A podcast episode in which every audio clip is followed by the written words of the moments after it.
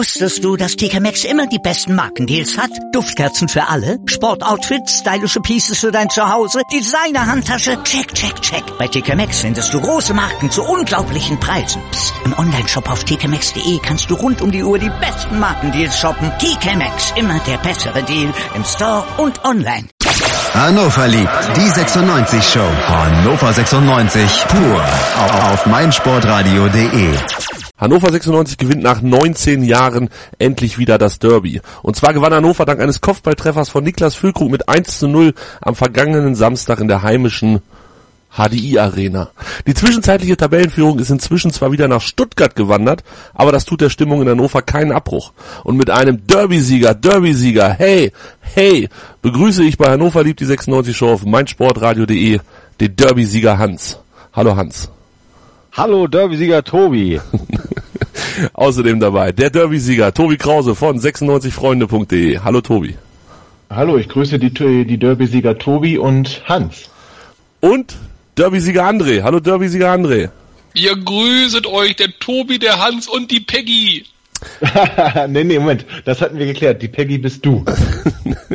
ich habe hier, dran am Tipp, mein Freund. Ich habe hier tatsächlich noch stehen, ähm, wer von den beiden letztgenannten jetzt wirklich Peggy und wer Al ist, ist mir heute egal. Wollt das wissen? Es ist mir scheißegal. Ich sag euch, wie es ist.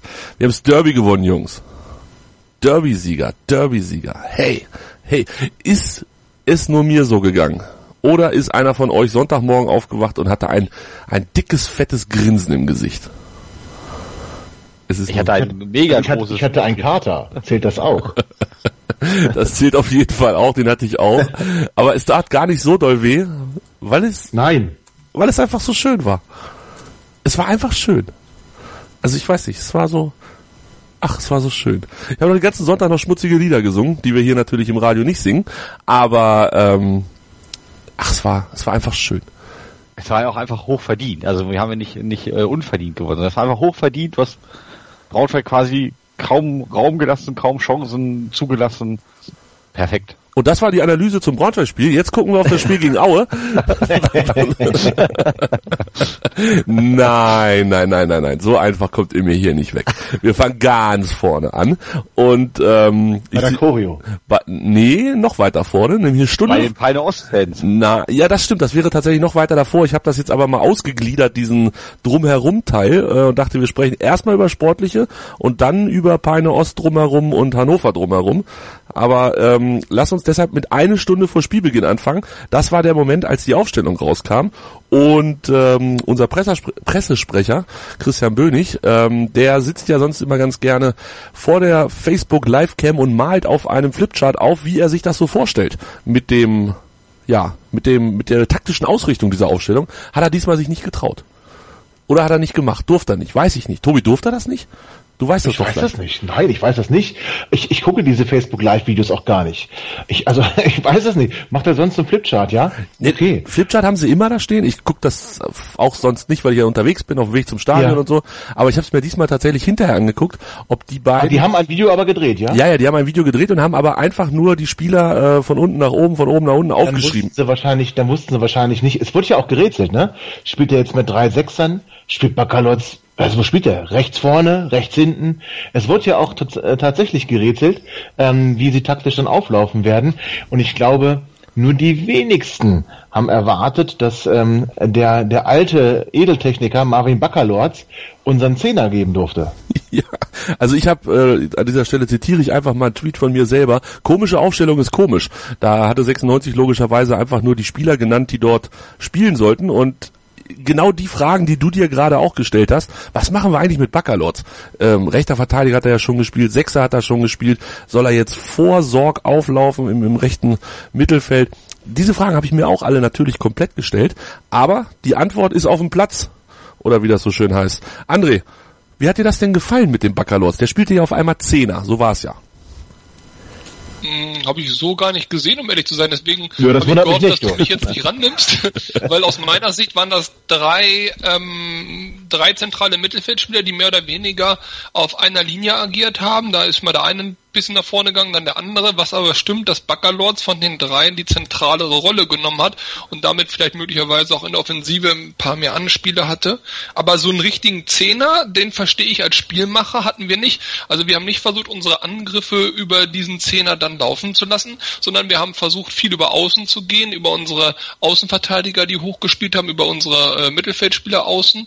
Und ähm, ja, dementsprechend, also so einen richtigen Zehner, wie ihr das jetzt hier darstellt, habe ich jetzt so nicht wahrgenommen. Und auf die Frage, wie es mir gefallen hat, oh Gott, also ich muss sagen, erste Halbzeit war eines der beschissensten Spiele von Hannover, weil sie ja, naja, ist wirklich, weil sie gegen einen extrem schwachen Gegner, ich hätte nicht gedacht, dass Braunschweig so schwach daherkommt. Und das Ja, war das ja siehst du ganz falsch. Die waren nicht Ähm, schwach. Wir waren ja, so ich will schwach. mal bockstark, ist klar. Genau. Aber wir hatten ja nichts geklappt bei uns. Die waren so nervös, die hatten so die Buchse voll. Äh, die Pässe kamen nicht an, Stockfehler über alles, Technikprobleme mit Ballannahmen. Ähm, das war wirklich Horror pur. Aber sie haben sich wirklich durchgebissen und das muss man der Mannschaft hoch anrechnen. Sie haben sich da nicht irgendwie äh, ja unterkriegen lassen, haben es immer weiter versucht und der Erfolg hat dann recht gegeben. Aber so einen richtigen Zehner hat man nicht, jetzt gibt's zu. Tobi, Ich möchte kurz, was der Trainer, was der Trainer gesagt hat. Ne? Ja. Er wurde ja angesprochen, ne, ob Marvin Baccalords jetzt Zehner gespielt hat oder ne, wie er zufrieden war. Und er hat also bestätigt, dass Baccalords auf der 10 spielen sollte. Und er hat das auch erklärt.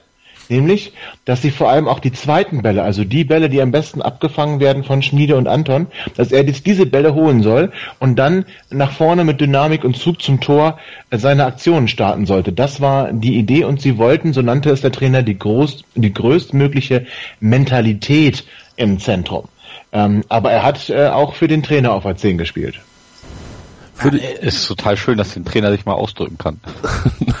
er hat, er hat tatsächlich, finde ich, ähm, Das ist gemein, ne? auf der auf der 10 gespielt. Also ich, ich fand schon, dass dass er, also andere hat ja gesagt, so mehr oder weniger äh, auf einer Linie die drei Sechser, äh, eher weniger fand ich persönlich. Ähm, ich fand fand Baccalords doch schon deutlich offensiver als die anderen beiden. Ähm, die Also einigen wir uns darauf, seine Aufgaben waren aber, ich sag mal, mindestens 80-20 defensiver Natur. so hat das zumindest Nee. interpretiert. Nee. Also, Also 80-20 nicht kommen. Sag mal 70-30, 60-40, Viel, mach aber mal 80 Handschlag. ist wie dem Basar. Er hat wirklich, er hat wirklich viel eingeleitet, jetzt mal ganz im Ernst. Er hat wirklich die Ball auch oft getragen in Richtung gegnerischen Strafraum. Ich war überrascht, wie, wie oft er das gemacht hat. Ich habe zwischendurch gedacht, Mensch, der ähm, spielt mir viel zu offensiv. Ich hätte mir manchmal defensiver gewünscht. Die meisten Bälle hat er aber tatsächlich auf Schmiedebach gespielt. Ja gut, der, ähm, wie immer, Wie immer, wie immer. Die beiden, Spiel äh, aufzieht. genau, die beiden haben das ja versucht.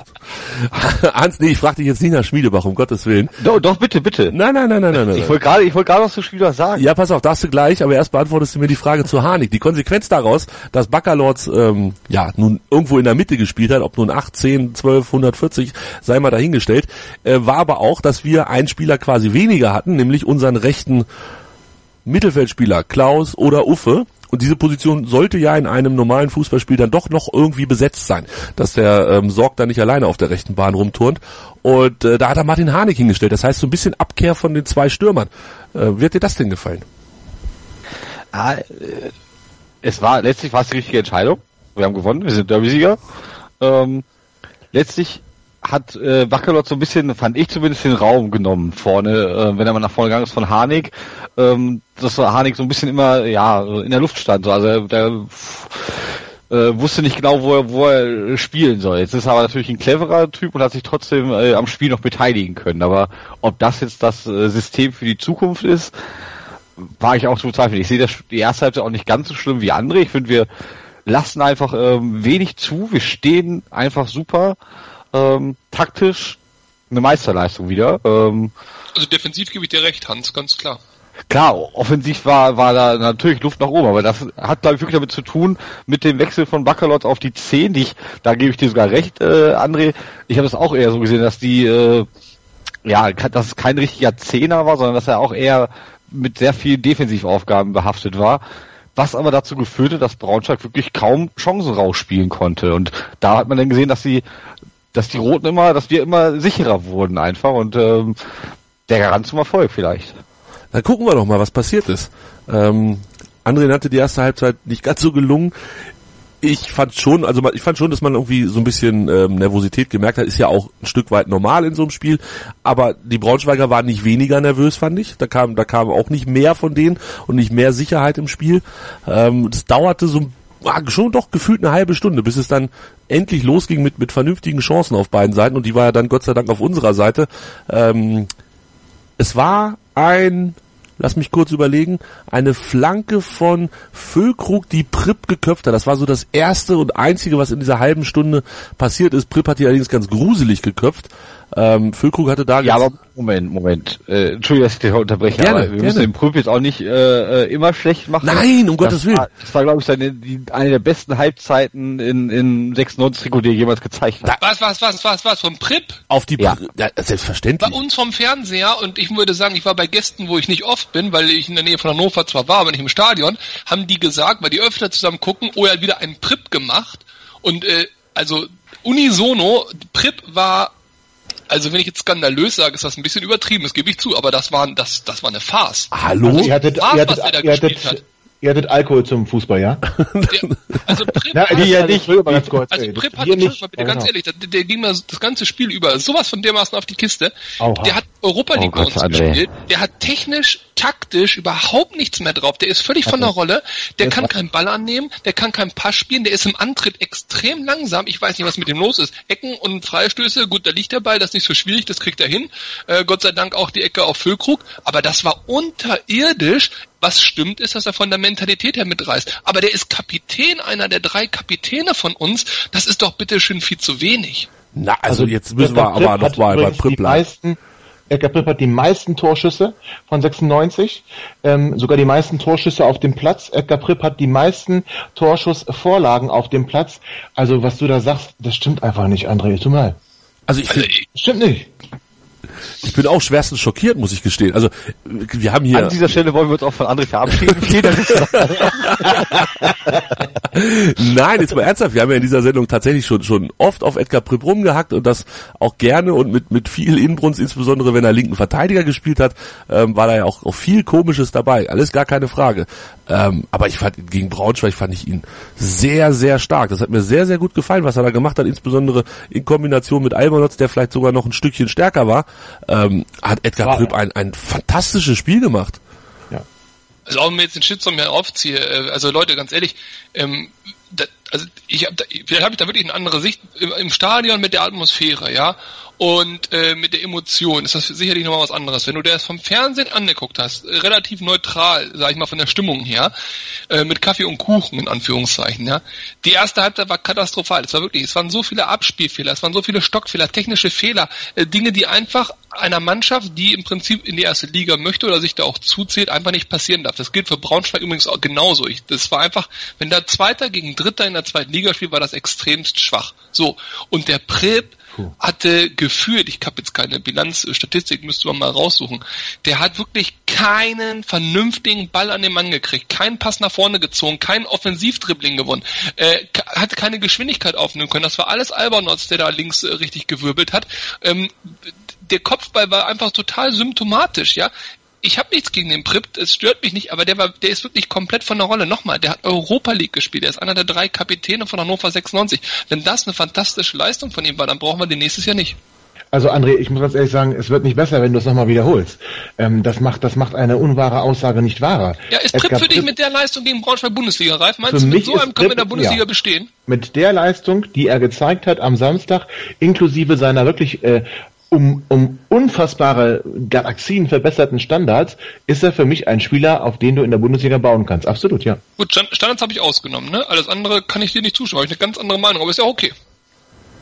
Ja, ich bin überrascht, wo du sie her hast. Du musst ein anderes Spiel gesehen haben. Also ich gebe dir ja oft bei Edgar Pripp würde ich dir oft recht geben. Vielleicht sogar in jedem Spiel, was ich bisher von ihm gesehen habe. Aber Äh, du, nicht, mal, was das Spiel gegen Braunschweig angeht. Echt Also ich nicht. glaube wirklich, dass wir dafür, da habe ich da wirklich äh, zwei Eierlikör zu viel getrunken, ich habe keine Ahnung, Ja, aber ich, ich habe auch, ich habe eben über Füllkrug und Harnik gesprochen. Harnik hat für mich zum Beispiel, weil wir gerade darüber gesprochen haben, überhaupt nicht rechter Mittelfeldspieler gespielt, das war für mich Füllkrug und Harnik ist, hing zwar in der Luft, ja, wurde nicht richtig angespielt, aber Harnik hat den Sané gemacht. Der war ja die, die zwei, die sechs, die acht und die sieben äh, in Personalunion. Der war überall und nirgends, rauf, runter, der hat zwei Kämpfe in der eigenen Genau, Hälfte. weil er auf der rechten Seite gespielt hat und ja, weil er auf der rechten Seite gespielt hat und somit auch mit zurückgehen musste im Vergleich zu den anderen Spielen, wo er Stürmer spielt und es nicht tut. Du widerlegst dich ja gerade quasi selbst mit dem, was du sagst. André, Ich sehe es anders. Ich sehe, ich, ich, ich habe das Spiel, äh, dann muss ich wirklich dafür, haben die auf Sky einfach äh, andere Spiel äh, gezeigt oder mal das Hinspiel oder so, ich habe keine Ahnung. Schalt mal Thorsten Kunde aus. Ich habe wirklich, ich muss ich aber fairerweise sagen, äh, äh, also Harnik äh, habe ich wirklich. Na gut, okay, aber komm, ist egal, ist okay. Komm, wollen wir nicht zu lange machen. Naja, also wir haben eine Stunde, wir haben eine Stunde Zeit. So ist nicht. Wir können ja über alles reden, ist kein Thema. Ähm, Harnik war tatsächlich überall und nirgendwo. Das, das stimmt. Der ist, wenn man sich die Heatmap von ihm anguckt, äh, ist er deutlich mehr gelaufen. Aber das ist natürlich auch das, was Tobi gesagt hat. Als rechter Mittelfeldspieler musst du ja auch viel mehr nach hinten arbeiten und kommst dann logischerweise auch in, in Gegenden, wo du vielleicht als einziger Stürmer, so wie in dem Fall jetzt Niklas Füllkrug, Also gar nicht hinkommst. Vielleicht, vielleicht, vielleicht verstehen wir uns deswegen falsch, weil wir über völlig unterschiedliches taktisches System reden. Was hat Hannover 96 für eine taktische Formation eurer Meinung nach gespielt? Weil zum Beispiel der Prip auch öfter mal die Seite gewechselt hat, aber Harnik eben nicht. Also für mich war das kein so ein klassisches 4-3-3, wie ihr das ja gerade darstellt. Nee, das war's ja auch Nee. nicht. Das war ein 4-2-3-1. 4-2-3-1, genau. Es war kein 4-3-3. Das war ein So, und da war für mich die, die Eins, aber nicht zwangsläufig äh, Füllkrug die ganze Zeit. Aber okay, gut. Ist Natürlich egal. nicht die ganze Zeit, aber von, von der Grundidee her war natürlich Füllkrug ähm, die Eins vorne, die da rumstand und, und Prip, Bakalotz und Harnik die drei dahinter. Dass die auch mal wechseln und dass so ein Prip auch mal versucht, irgendeine Seite irgendwie zu überladen, alles gar kein Thema. Natürlich passiert das. Und Anton und Schmiedebach als die beiden Sechser äh, ist ja gerade auch deren Aufgabe, da vielleicht mal nach rechts, nach links irgendwo hinzuschieben. Oder Schmiedebach zum Beispiel habe ich auch öfter gesehen, wie er gerne ähm, weit zurück zwischen Hübner und Sané stand und fast den dritten Innenverteidiger da gespielt hat. Ähm, natürlich verändert sich das im Laufe so eines Spiels, aber ich glaube, das war nichts anderes als 4-2-3-1. Okay, aber einig sind wir uns, dass Sorg ein richtig gutes Spiel gemacht hat. Oder liege ich da auch völlig falsch? Lass uns, nö, also bei, bei mir liegst du da nicht völlig falsch, aber ähm, ja, komm, dann Sorg, komm. Was hat Sorg für ein Spiel gemacht? Sag es. Sag, machen wir gleich. Ja, ich habe den, also ich habe den Bock stark gesehen, muss ich ehrlich sagen. Einer der besten Spieler auf dem Platz, hat, äh, äh, glaube nahezu gefühlt keinen Zweikampf verloren, hatte ein gutes Stellungsspiel, hatte viele Bälle abgefangen. Ich fand den, ich fand den, also ich finde den auch nie so schwach, wie teilweise gemacht wurde, aber ich finde den Bock stark, den Jungen, der scheint in die Form zurückgefunden haben. So eine absolute Verstärkung, Gott sei Dank. Sorg, neun Zweikämpfe gewonnen, sieben verloren. Trotzdem finde ich ein bockstarkes Spiel gemacht. Nein, ich, das, das passt jetzt leider nicht zu, zu Sorg hat keine neuen Zweikämpfe gemacht und sieben verloren. Nein, neun gewonnen und Sehr sieben gut. verloren. Also 16 gemacht Sehr, und, sehr und gut. 9 zu 7, was Wo, 56 wo hast du die, wo hast du die Statistik, ja? von der Bundesliga.de Seite. Oh, das ist spannend, weil direkt nach dem Spiel habe ich nämlich eine ganz nicht andere Ja, gesehen. es gibt ja zwei, die die Statistiken ziehen, aber wir, Wir reden gerade nochmal über den Alkohol während des Spiels, André. Nein, das ist nein, das ist wirklich spannend, weil da ist ja die Frage, was dann halt Zweikämpfe, was Sorg natürlich auch, äh, ich sag mal, für andere Leute ausgebügelt hat, auch erfolgreich. Also nochmal, deswegen über Sorg, ich habe das ja bei Twitter auch verfolgt. Das ist ja auch so einer, ich sag mal, Sorg ist der Prip auf der anderen Seite. Entweder liebt man den oder man findet den scheiße. So. Und ich finde es äh, relativ ähm, äh, interessant, dass wenn ich den gut sehe, den Sorg, und ich habe ihn gut gesehen, die letzten Spiele übrigens auch, dass dann viele meinen, oh Gott, oh Gott, so eine Katastrophe. Es scheint genau das Gegenteil zu Prip zu sein, den ich sehr, sehr schlecht gesehen habe, den ihr sehr, sehr gut gesehen habt. also wie gesagt, ich habe Sorg auch ähm, mindestens gut gesehen. Also ich will da jetzt nicht in komplette Eskalation, was Lob und ähm, und, und Feiern angeht, aber es, für, für, für ein Sorgspiel war das das ganz weit oben mit dabei, würde ich sagen. Ja, Hans äh, Sorg, Hat ein gutes Spiel gemacht, ganz klar. Äh, die. Statistik hat mich da gerade auch verwundert, deswegen habe ich mich auch still geblieben. Ähm, aber ich, da würde ich tatsächlich André zustimmen. Er hat echt ein, ein tolles Spiel gemacht. Ähm, natürlich der Beste auf dem Platz, über den wir natürlich noch sprechen und vielleicht fängt sogar, fange ich sogar an zu singen, mal gucken, äh, war natürlich äh, äh, äh, Salif Sané. Also gar keine Frage. Der war ja überall, hat vieles ausgebügelt, ähm, viele, viele Bälle, einfach viele zweite Bälle bekommen und äh, war immer, der, als, wenn er es gerochen hätte, wo die Braunschweiger hinspielen wollen. Ähm, super Spiel. ja, Und so können wir ihn, so wenn er die Leistung, wenn er die Leistung jede Woche abrufen würde, können wir ihn, also ist es auf jeden Fall eine Verstärkung für die Bundesliga, aber wir können ihn ja gar nicht halten, weil dann kann er auch bei äh, Europokalanwärtern äh, mal an die Tür klopfen, beziehungsweise klopfen die an unsere Tür und legen ein bisschen Geld auf den Tisch. ich hatte so ein bisschen das Gefühl, Sané war der einzige Hans, der nicht nervös war. Der, ich glaube, Ja, der, der ist auch nie nervös, oder? Also- Der kackt Eiswürfel, oder? Der kackt Eiswürfel. Das hast du, also besser hättest du jetzt gar nicht sagen können. Ähm, nächstes Thema. also nee, tatsächlich. Bockstark. Also ich mag ihn ja eh. Also ich bin ja ein Befürworter von ihm eh. Ähm, ob er jetzt wirklich der beste Spieler der zweiten Liga ist, wie es immer so äh, gesagt wurde, weiß ich nicht. Würde ich auch gar nicht. Ich, ich mag ihn. Ich finde, er hat einfach eine, eine unfassbare Präsenz auf dem Platz. Und das in einem Derby zu zeigen und dann, wie du schon sagst, mit ja Eiswürfel kackend äh, da so ein Spiel abzuliefern, das war schon grandios. Also Hut ab. Tobi hat sogar eine Eins gekriegt in der Hatz. Verdient. Wow. Verdient? Verdient, ja. Also ich, ich habe ihn ja oft äh, schlecht gesehen und er hat auch oft einen Schlendrian in seinem Spiel. Aber ich möchte das sogar noch ausweiten. Was der, also vielleicht übertreibe ich doch, aber was der seit dem Trainerwechsel spielt, ist erste Sahne. also im Ernst, nein, der, er spielt wirklich, er spielt wirklich grund, grundlegend verändert. Ähm, und der war der absolute Boss. Ich meine, ich will jetzt nicht noch mehr Lob, da hat Hans ja gerade schon ausgeschüttet, völlig verdient ausgeschüttet. Einstellung hat gepasst, Einsatz hat gepasst, das Spiel hat gepasst, Stellungsspiel, Zweikämpfe, Kopfballstärke, alles war da. Er ist auch nicht mehr vogelwild rumgelaufen, sondern halbwegs seine Position gehalten. Ähm, ich glaube, für mich ist er einer, zumindest was seine Form angeht, der Gewinner des Trainerwechsels, ähm, neben dem Derbyhelden. Neben dem Derby-Helden. Aber wir müssen erstmal gucken, wie wir zu dem Derby-Held gekommen sind. So, und da sind wir jetzt in der 30. Minute, die erste halbe Stunde, die, naja, irgendwas zwischen nicht so gut und gar nicht so doll war, ähm, war vorbei und es gab einen Freistoß von, na, natürlich, Prip. Der kommt überraschend gut rein. Der Torwart lässt ihn so ein bisschen abprallen ähm, und dann steht Anton da, stochert rum, schießt aber den Torwart noch an. Der Ball geht ins Aus und es gibt eine Ecke. Und was dann passierte, ihr müsst es euch jetzt Das vorstellen. werden wir unseren Enkelkindern noch erzählen. Und ihr müsst es euch jetzt mit Titanic-Musik vorstellen, wie sie im Hintergrund langsam anfängt. Edgar Pripp läuft zur Ecke, schlägt die Ecke rein. Niklas Füllkrug steigt am höchsten und köpft ihn rein. Und jetzt kommt der Höhepunkt der Titanic-Musik. Ihr könnt es euch alle in diesem Internet nochmal angucken. Hans, vor dieser Ecke habe ich zu dir gesagt, pass auf Sané auf. Der nimmt Anlauf, der macht den rein. Du hast zu mir gesagt, pass auf Harnik auf. Der nimmt Anlauf, der macht ihn rein. Wa- warum haben wir keine Ahnung von Fußball und warum waren wir trotzdem so unendlich glücklich? weil einfach Hanik gefühlt zehn Meter hochgesprungen ist, äh, Hanik sage ich schon, der Füllkrug, äh, das ist ja, also wahrscheinlich aus dem Stand ein Weltrekord gewesen, ähm, wie er da hochspringt.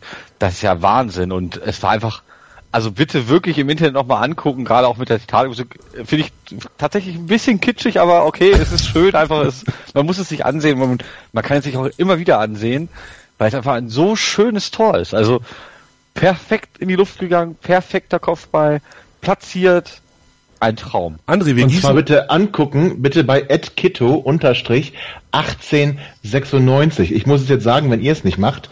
Der hat dieses ähm, Gift mit der Musik oder das Video mit der Musik erstellt. Ganz, ganz großes Kino. Auch übrigens die Braunschweiger Version ist anguckenswert. In der Tat, in der Tat, aber nicht ganz so schön. André, wollen wir noch ein bisschen, ein bisschen Wasser, Wasser in den, in den Torwein gießen? Ich fand, der Füllkrug hatte auch ein bisschen Glück, weil er nämlich äh, ein bisschen so leicht angecheckt wurde an der Hüfte und dadurch ganz bisschen die äh, Kontrolle in der Luft verliert und vielleicht nur deshalb den Ball so glorreich trifft. Genau, also ich würde dir zustimmen, die, die Höhe, die er erreicht hat, war ja so ein bisschen auch durch das Geschiebe und so weiter, aber trotz alledem, das war Willen pur, dass der jetzt wirklich so hoch springt, perfekt timet, das Ding da wirklich auch perfekt in die Ecke setzt. Klasse, super, ähm, aber da war der Hauptsache Wille, oder? Der wollte dieses Ding da reinmachen und äh, der hat nicht großartig nachgedacht. Zu dem Thema habe ich mich schon mal geäußert bei dem, da muss ich aufpassen. ähm, ähm, äh, der hat den einfach reingemacht, so. Und genau das muss auch ein Stürmer machen. Damit bin ich auch äh, äh, völlig zufrieden und wenn er den auch daneben geköpft hätte, aber er wollte es. Und das ist doch etwas, diese, dieser Wille, weil ich ja vorhin die erste Halbzeit ein bisschen kritisiert habe, was die Leistung technischer Art anging. Der Wille war zu spüren bei allen Spielern, die wollten, das war kein Angsthasenfußball, da hatten wir schon andere Derbys gesehen in der letzten Zeit, die wollten, die waren heiß, aber alle, wirklich alle, fand ich persönlich waren heiß, aber nicht übermotiviert. Dieser schmale Grat hat sehr, sehr gut gepasst bei Hannover. Ähm, und das hat mir wirklich sehr gut gefallen. Und wie gesagt, die Ecke und das Tor wunderbar. Wenn wir Wein äh, bisschen verwässern wollen, dann muss ich ganz ehrlich sagen, der Torhüter von Eintracht Braunschweig, was hat denn der in der zweiten Liga zu suchen? Was macht denn der beruflich? Was macht der beruflich und was macht eigentlich Martin Harnik im eigenen Strafraum für Dummheiten kurz danach. Darüber sprechen wir gleich. Vorher noch der Hinweis auf das kommende Wochenende. Am Samstag um 12 Uhr und am Sonntag um 11 Uhr gibt es Tennis live aus Stuttgart die Fed Cup Relegation. Deutschland gegen die Ukraine. Angie Kerber wird dabei sein, die noch Nummer eins der Welt. Nächste Woche ist sie dann nur noch Nummer zwei. Und das Ganze live auf meinsportradio.de. Samstag 12 Uhr einschalten. Chip and Charge mit Andreas und Philipp. Alle Infos zum aktuellen Tennisgeschehen. Um den Platz, am Platz, auf dem Platz. Chip and Charge auf meinsportradio.de. Ja, hallo, hier ist Jörg Sievers von Hannover 96 und ihr hört meinsportradio.de. Hören, was andere denken auf meinsportradio.de. André ist bei Hannover liebt. Derby-Sieger Hans ist bei Hannover liebt. Tobi Krause ist bei Hannover liebt. Und ich bin auch ein Derby-Sieger. Jungs, da sind wir wieder. Ähm, Gerade im Off, André, wollen wir es noch ergänzen? Mit Olli Sorg und seinen 10 Balleroberungen. Ja, bitte, bitte, mach das mal. Ergänze ich noch. Zehn Balleroberungen hatte Olli Sorg und das bei einem Ballbesitz von 56 Prozent. Musste er erst mal hinkriegen. Also war auf jeden Fall, hat einen guten bis sehr guten Tag gehabt, der Junge. Jetzt müssen wir aber über Harnik sprechen. Der hatte zumindest für den Bruchteil einer Sekunde nicht die beste Idee. Ähm, er lief mit nach hinten, warum auch immer. Und ähm, hat dann, ich glaube es war so 36., 37. Minute, den Braunschweiger, dessen Namen mir gerade entfallen ist, ja, was hat er eigentlich mit dem gemacht? Den hat er, den hat er umgehauen, umgecheckt. Beim Eishockey hätte es dafür einfach gar nichts gegeben, aber beim Fußball, André, hätte man was geben können. Jetzt bringst du mich wieder ins Spiel. Ich schreibe in die WhatsApp-Gruppe, bei uns in die, in die, in die heißgeliebte, äh, völlig geheime, aber voll geile WhatsApp-Gruppe schreibe ich rein, uiuiui, Clara Elva, und alle sofort so, so ein Quatsch, guck doch hin, du hast doch keine Ahnung, ist doch kein Elfmeter Ball gespielt, keine Ahnung, was da alles kam, ja. Also mal ehrlich, waren Elfmeter, Freunde, Freunde, haben wir Glück gehabt. Ich habe es im Stadion gar nicht gesehen. Tobi, du hattest, du saßt ein bisschen weiter links auf der Osttribüne und Ich hattest deshalb bessere Sicht. ja. Hast du es gesehen? Ich habe das gleiche gedacht wie André und habe auch gedacht, boah, da haben wir aber Glück gehabt. Das, das sah nicht sauber aus, der Arm da draußen. Und ähm, korrigiere mich bitte, wenn ich mich irre, der Biada, der liebe Knalltraumapatient vom Vortag, ähm, ist da zu Boden gegangen. Ah, der, der abgeschossen wurde von den Der eigenen. abgeschossen ja. wurde, genau. Ja. Ähm, aber das war, also das, ich sag mal so, ich würde jetzt nicht sagen, das ist ein hundertprozentiger Elfmeter, der musste pfeifen, sonst musste wieder in die Kreisliga zum, zum Schiedsrichter äh, sein. Aber das ist einer, wo wir auf der anderen Seite, glaube ich, uns auch erbost äh, gezeigt hätten, wenn wir den nicht bekommen hätten. Das ist, äh, ich, sagte das schon mal in einer vorhergehenden Sendung, für mich immer so mein interner Indikator, würde ich mich aufregen, wenn es gegen uns gewesen wäre. Ähm, und ich glaube, ich wäre nicht ganz ruhig geblieben, ähm, so dass ich sagen muss, den kann man durchaus pfeifen. Und ähm, da haben wir sicherlich Glück gehabt. Auf der anderen Seite, hätten sie auch verschossen, ist ja klar. Hätte Czauny gehalten natürlich. Hans, Ja, hast du, mit der, mit der Mütze. Hans, wir saßen zwar nebeneinander, aber hast du es im Stadion gesehen? Ich habe es nicht gesehen, aber wenn das der Biada war, ähm, dann ist das ja wirklich, dann dieses Knalltrauma hat er vielleicht Gleichgewichtsstörung, also und ist deswegen gut. Also Hast du es dir nochmal angeguckt im Fernsehen? tatsächlich nee, ich habe gesagt, das gucke ich mir nicht an, weil äh, wir sind Derby-Sieger, was interessiert uns das, dass der äh, unglücklich gefallen gestolpert ist? Das Stimmt, du warst das in der WhatsApp-Gruppe, ich erinnere mich. Ja, das interessiert mich gar nicht. Ich habe mir die Szene tatsächlich nicht nochmal angeguckt. Ähm, aber äh, was Tobi gerade gesagt hat, das erklärt dieses Knalltrauma, erklärt das jetzt für mich. Da haben die Braunschweiger selber Schuld. Der hat halt dadurch Gleichgewichtsstörungen gehabt und fällt halt schneller dann, wenn er mal leicht angestupst wird. Nicht ganz das mag so- ja sein. Im Fußball ist ja auch, Fußball ist ja kein Non-Hockey. Also äh, da berührt man sich auch mal mit den mit den Körpern. Also Nicht ganz, so, Elfmeter. nicht ganz so Lieber Nach ironisch. dem Spiel noch völlig außer sich. Ach komm, aber das ist auch schon, ganz ehrlich, selbst wenn es ein Elfmeter war und es ein Schiedsrichterfehler war und tralala fitti, Braunschweig hat im ganzen Spiel, nochmal, hier wird keine Statistik vorliegen, das ist wieder leicht übertrieben und gefühlt, aber keinen einzigen Torschuss fabriziert, keine einzige vernünftige Torchance organisiert bekommen. Was sie hatten waren, da muss ich auch sagen, weil wir vorhin Kritik geübt haben, was ich sehr kritisch gesehen habe, ist, wir haben viel zu viele Ecken abgegeben. Die hatten, glaube ich, nach der ersten Halbzeit fünf, sechs, sieben Ecken oder irgendwas, war viel zu viel. Zwischendurch stand es egal. 4-0. Zwischendurch, zwischendurch stand es 4-0 in Ecken für Braunschweig. Ja, das kann gut sein. Also die hatten echt extrem viele Ecken, aber davon jetzt mal ab. Ähm, wenn du als Tabellenführer lange, lange Zeit in der Liga alles in Anführungszeichen dominiert hast, wenn du dann aufgrund einer schlechten Phase abgerutscht bist, du fährst nach Hannover, hast die letzten Derbys nicht verloren, hast eigentlich eine breite Brust, hast nichts zu verlieren, brauchst nur ein Remis in Anführungszeichen, um vor denen zu bleiben und dann zitterst du dir da so ein Spiel ab, ohne Chancen, ohne Zug nach vorne, ohne Wille. Das war einfach schlecht von Braunschweig und dann braucht sich der Lieberknecht auch nicht aufregen. Dann soll er seine Mannschaft vernünftig einstellen, dann soll er seine Mannschaft vernünftig motivieren und wenn es dann auf Augenhöhe ist, ja, und richtig knapp und hin und her und links und rechts und dann so eine Fehlentscheidung, okay, dann kann er sich in der Pressekonferenz aufregen. Aber so, Hannover hat das Spiel völlig verdient gewonnen und dementsprechend soll er mal die Füße flach halten. Endlich kann ich sagen, André, du hast es völlig erwischt. Ja, absolut richtig. Endlich. Heute war es ja schwierig bisher, aber da hast du völlig recht. Al und Peggy finden doch noch zusammen. Es ist fantastisch hier bei Hannover Lieb. So viel Liebe und dann möchte ich da gerne noch kurz meinen Senf zum, zum Foul von Harnik zugeben wir hätten uns wirklich nicht beschweren dürfen. Also ich habe gesagt, so zwei von drei Schiris pfeifen das Ding auf jeden Fall. Ich fand aber, da können wir vielleicht ein bisschen größeren Bogen spannen, es passte so ein bisschen zu der Linie von dem Schiedsrichter. Ähm, Sascha Stegemann hat, hat viel durchgehen lassen, fand ich. Hat ähm, auch gerade so diese, diese Zweikämpfe, wo so ein bisschen mehr geschubst wird, wo so ein bisschen der Körper eingesetzt wird, selten gepfiffen ähm, hat gerade wenn so, so lange Bälle von uns von hinten nach, äh, nach vorne geschlagen wurden, das kam ja doch ab und zu mal vor. Füllkrug ist da ein, ganz großer Spezialist drin, im richtigen Moment dem Gegenspieler den Arsch irgendwo reinzurammen, damit er dann an ihm vorbeilaufen kann und der Ball ebenfalls an dem Verteidiger oder dem Abwehrspieler vorbeifliegt. Ähm, da da gab es viele Szenen und es hätte irgendwie nicht so ganz zu der Linie von äh, Stegemann gepasst, wenn er da Elfmeter gepfiffen hätte. Aber Tobi, da bin ich bei dir, wir hätten uns nicht beschweren dürfen. Ich habe es mir nämlich im Fernsehen Aber ist doch völlig richtig. 12 bis 20 richtig. Mal Dann angeguckt. auch in, eine, in einem so ähm, in so einem Derby ähm, nicht alles so kleinig zu pfeifen. Was wäre denn los gewesen, wenn er wirklich von Anfang an irgendwie eine harte Linie ge- gefahren hätte? Dann äh, hättest du da äh, vielleicht in der ersten Halbzeit schon sechs, sieben gelbe Karten gehabt, er hätte einen Elfmeter gepfiffen, dann hast du da aber Stimmung. So ist er mit ich muss sagen, ich fand den großartig. Ich fand den Schiedsrichter wirklich, wirklich großartig. Jetzt nicht wegen des nicht gepfiffenen Elfmeters. Ich meine, wir dürfen nicht vergessen, im Hinspiel, da kriegen wir aber sowas von einem klaren Handelfmeter nicht gepfiffen. Da gibt's auch gar keine Diskussion nachher drüber, der war so eindeutig. Von daher ist es eigentlich dann doch ausgleichende Gerechtigkeit. Und ich meine, der Elfmeter war, wäre so früh gewesen. Wir hätten den ja auch noch gewonnen und äh, wie Hans schon sagt, Sascha Stegemann war für mich im Vergleich zu Zweier aus dem Hinspiel ähm, eine, ein wahrer Segen und hat das richtig, richtig gut gemacht. Wir dürfen uns auf jeden Fall nicht über ihn beschweren und ich glaube, ähm, wenn man ihn benoten würde, wäre, würde er auf Hannovers Fanseite ein bisschen bessere Noten kriegen als vielleicht von den Braunschweigern. Soll aber nicht unser Problem sein, denn Und die haben auch keine Ahnung. wir sind Derby-Sieger.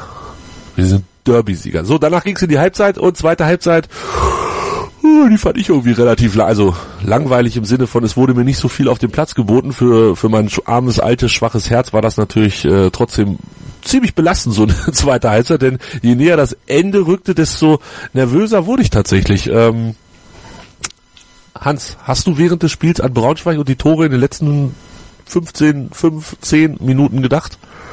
Die ganze zweite Halbzeit, ja. ich habe mir immer noch ein zweites Tor gewünscht, weil ich, äh, das ist halt, die haben sehr, sehr viel Glück.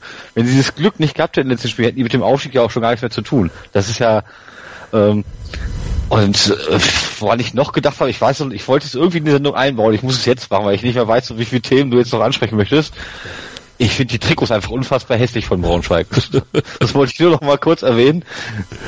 Meine Güte, also da habe ich auch in der zweiten Halbzeit vielleicht so, ach, auch so fünf Minuten drüber nachgedacht, wie hässlich doch Trikots sein können und die restlichen 40 Minuten und plus Nachspielzeit dann darüber, dass sie äh, äh, gerne mal in der Nachspielzeit noch ein Tor machen, ähm, haben sie zum Glück nicht gemacht. Wäre auch völlig unverdient gewesen. Also das wäre komplett ein äh, komplettes Spiel auf den Kopf gestellt irgendwie. Jetzt hast du aber eine Chance genommen, Hans. Das hättest du taktisch cleverer machen müssen. Jetzt hättest du sagen müssen, die Trikots sind so hässlich, wie schlecht Schwiedenbach gespielt hat. Dann hättest du beides direkt zack gehabt. Hans, du wolltest noch was zu Nein. Schmiedebach sagen. Stimmt, André hat dran Ja, gedacht. durfte ich ja nicht. Du hast, du hast, Doch, doch, doch, doch, mich hab ich nicht gelassen. Ich hab wurde ja, das ist ja hier äh, Zensur wie in der Türkei. Das ist ja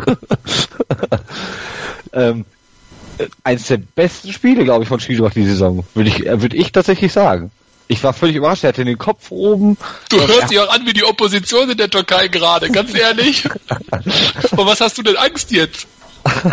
Nein, tatsächlich wollte ich, ich habe mir vorgenommen, ich, dass ich sage, die Trikots sind hässlich und Schiedebach hat ein gutes Spiel gemacht. Das habe ich jetzt hiermit gesagt. Jo, damit bedanken wir uns bei Hans. er hat Hans ein Spiel gemacht, wo er als Kapitän aufgetreten ist. Wunderbar. Er hat das bestätigt mit äh, Blau und Gelb, beide Scheiße. Hat er in dem Spiel bestätigt. Hat's- ähm, wenn er so weitermacht, darf er auch gerne bei uns Kapitän, nahe Kapitän nicht bleiben, aber er darf bei uns im Verein bleiben. er hat's angekündigt und er hat's durchgezogen. kann man ja, so sagen. aber er hat ja. er hat's jetzt auch mal durchgezogen. Also er gehörte mit zu den besseren Spielern, auf jeden Fall. Weil- Wobei ich auch keinen richtig, richtig schlecht sehe, außer vielleicht, ja, gut, da haben wir auch im, im Stadion schon äh, drüber gesprochen, äh, der Füllkrug vor dem Tor. Nein, ich sag nichts gegen Füllkrug. Nein, wir, nein, kannst du nicht sagen. Ist ein Derby. Also gegen Füllkrug dürfen wir nie wieder was Ist ein sagen. reiner Derby. Er hat sich ja wohl ein, ein, ein, ein, es ist ein Titan. ein, ein Derby-Held. Definitiv. Ein Derby-Held. Ja, ja. Ja. Ich habe auch nichts gesagt. Nein, nein, ich habe nichts gesagt.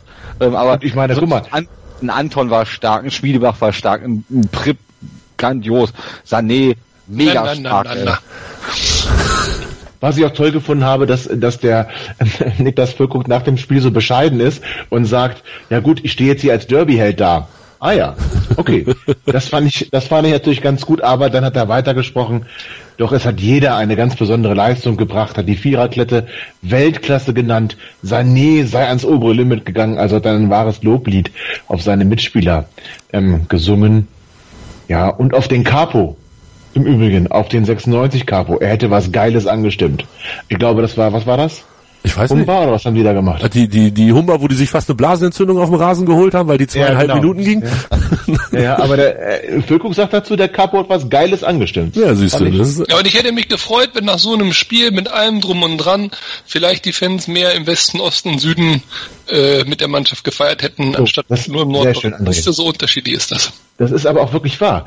Ich finde, ähm, die Stimmung, das ist vielleicht nochmal ein Punkt, ähm, die fand ich jetzt, ich muss wieder vorsichtig sein, was ich sage, aber eigentlich eines Derbys nicht würdig.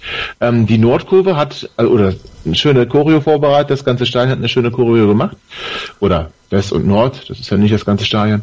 Ähm, und danach, ja, die Nord war bestimmt laut, aber der Rest des Stadions, es war nicht Sevilla.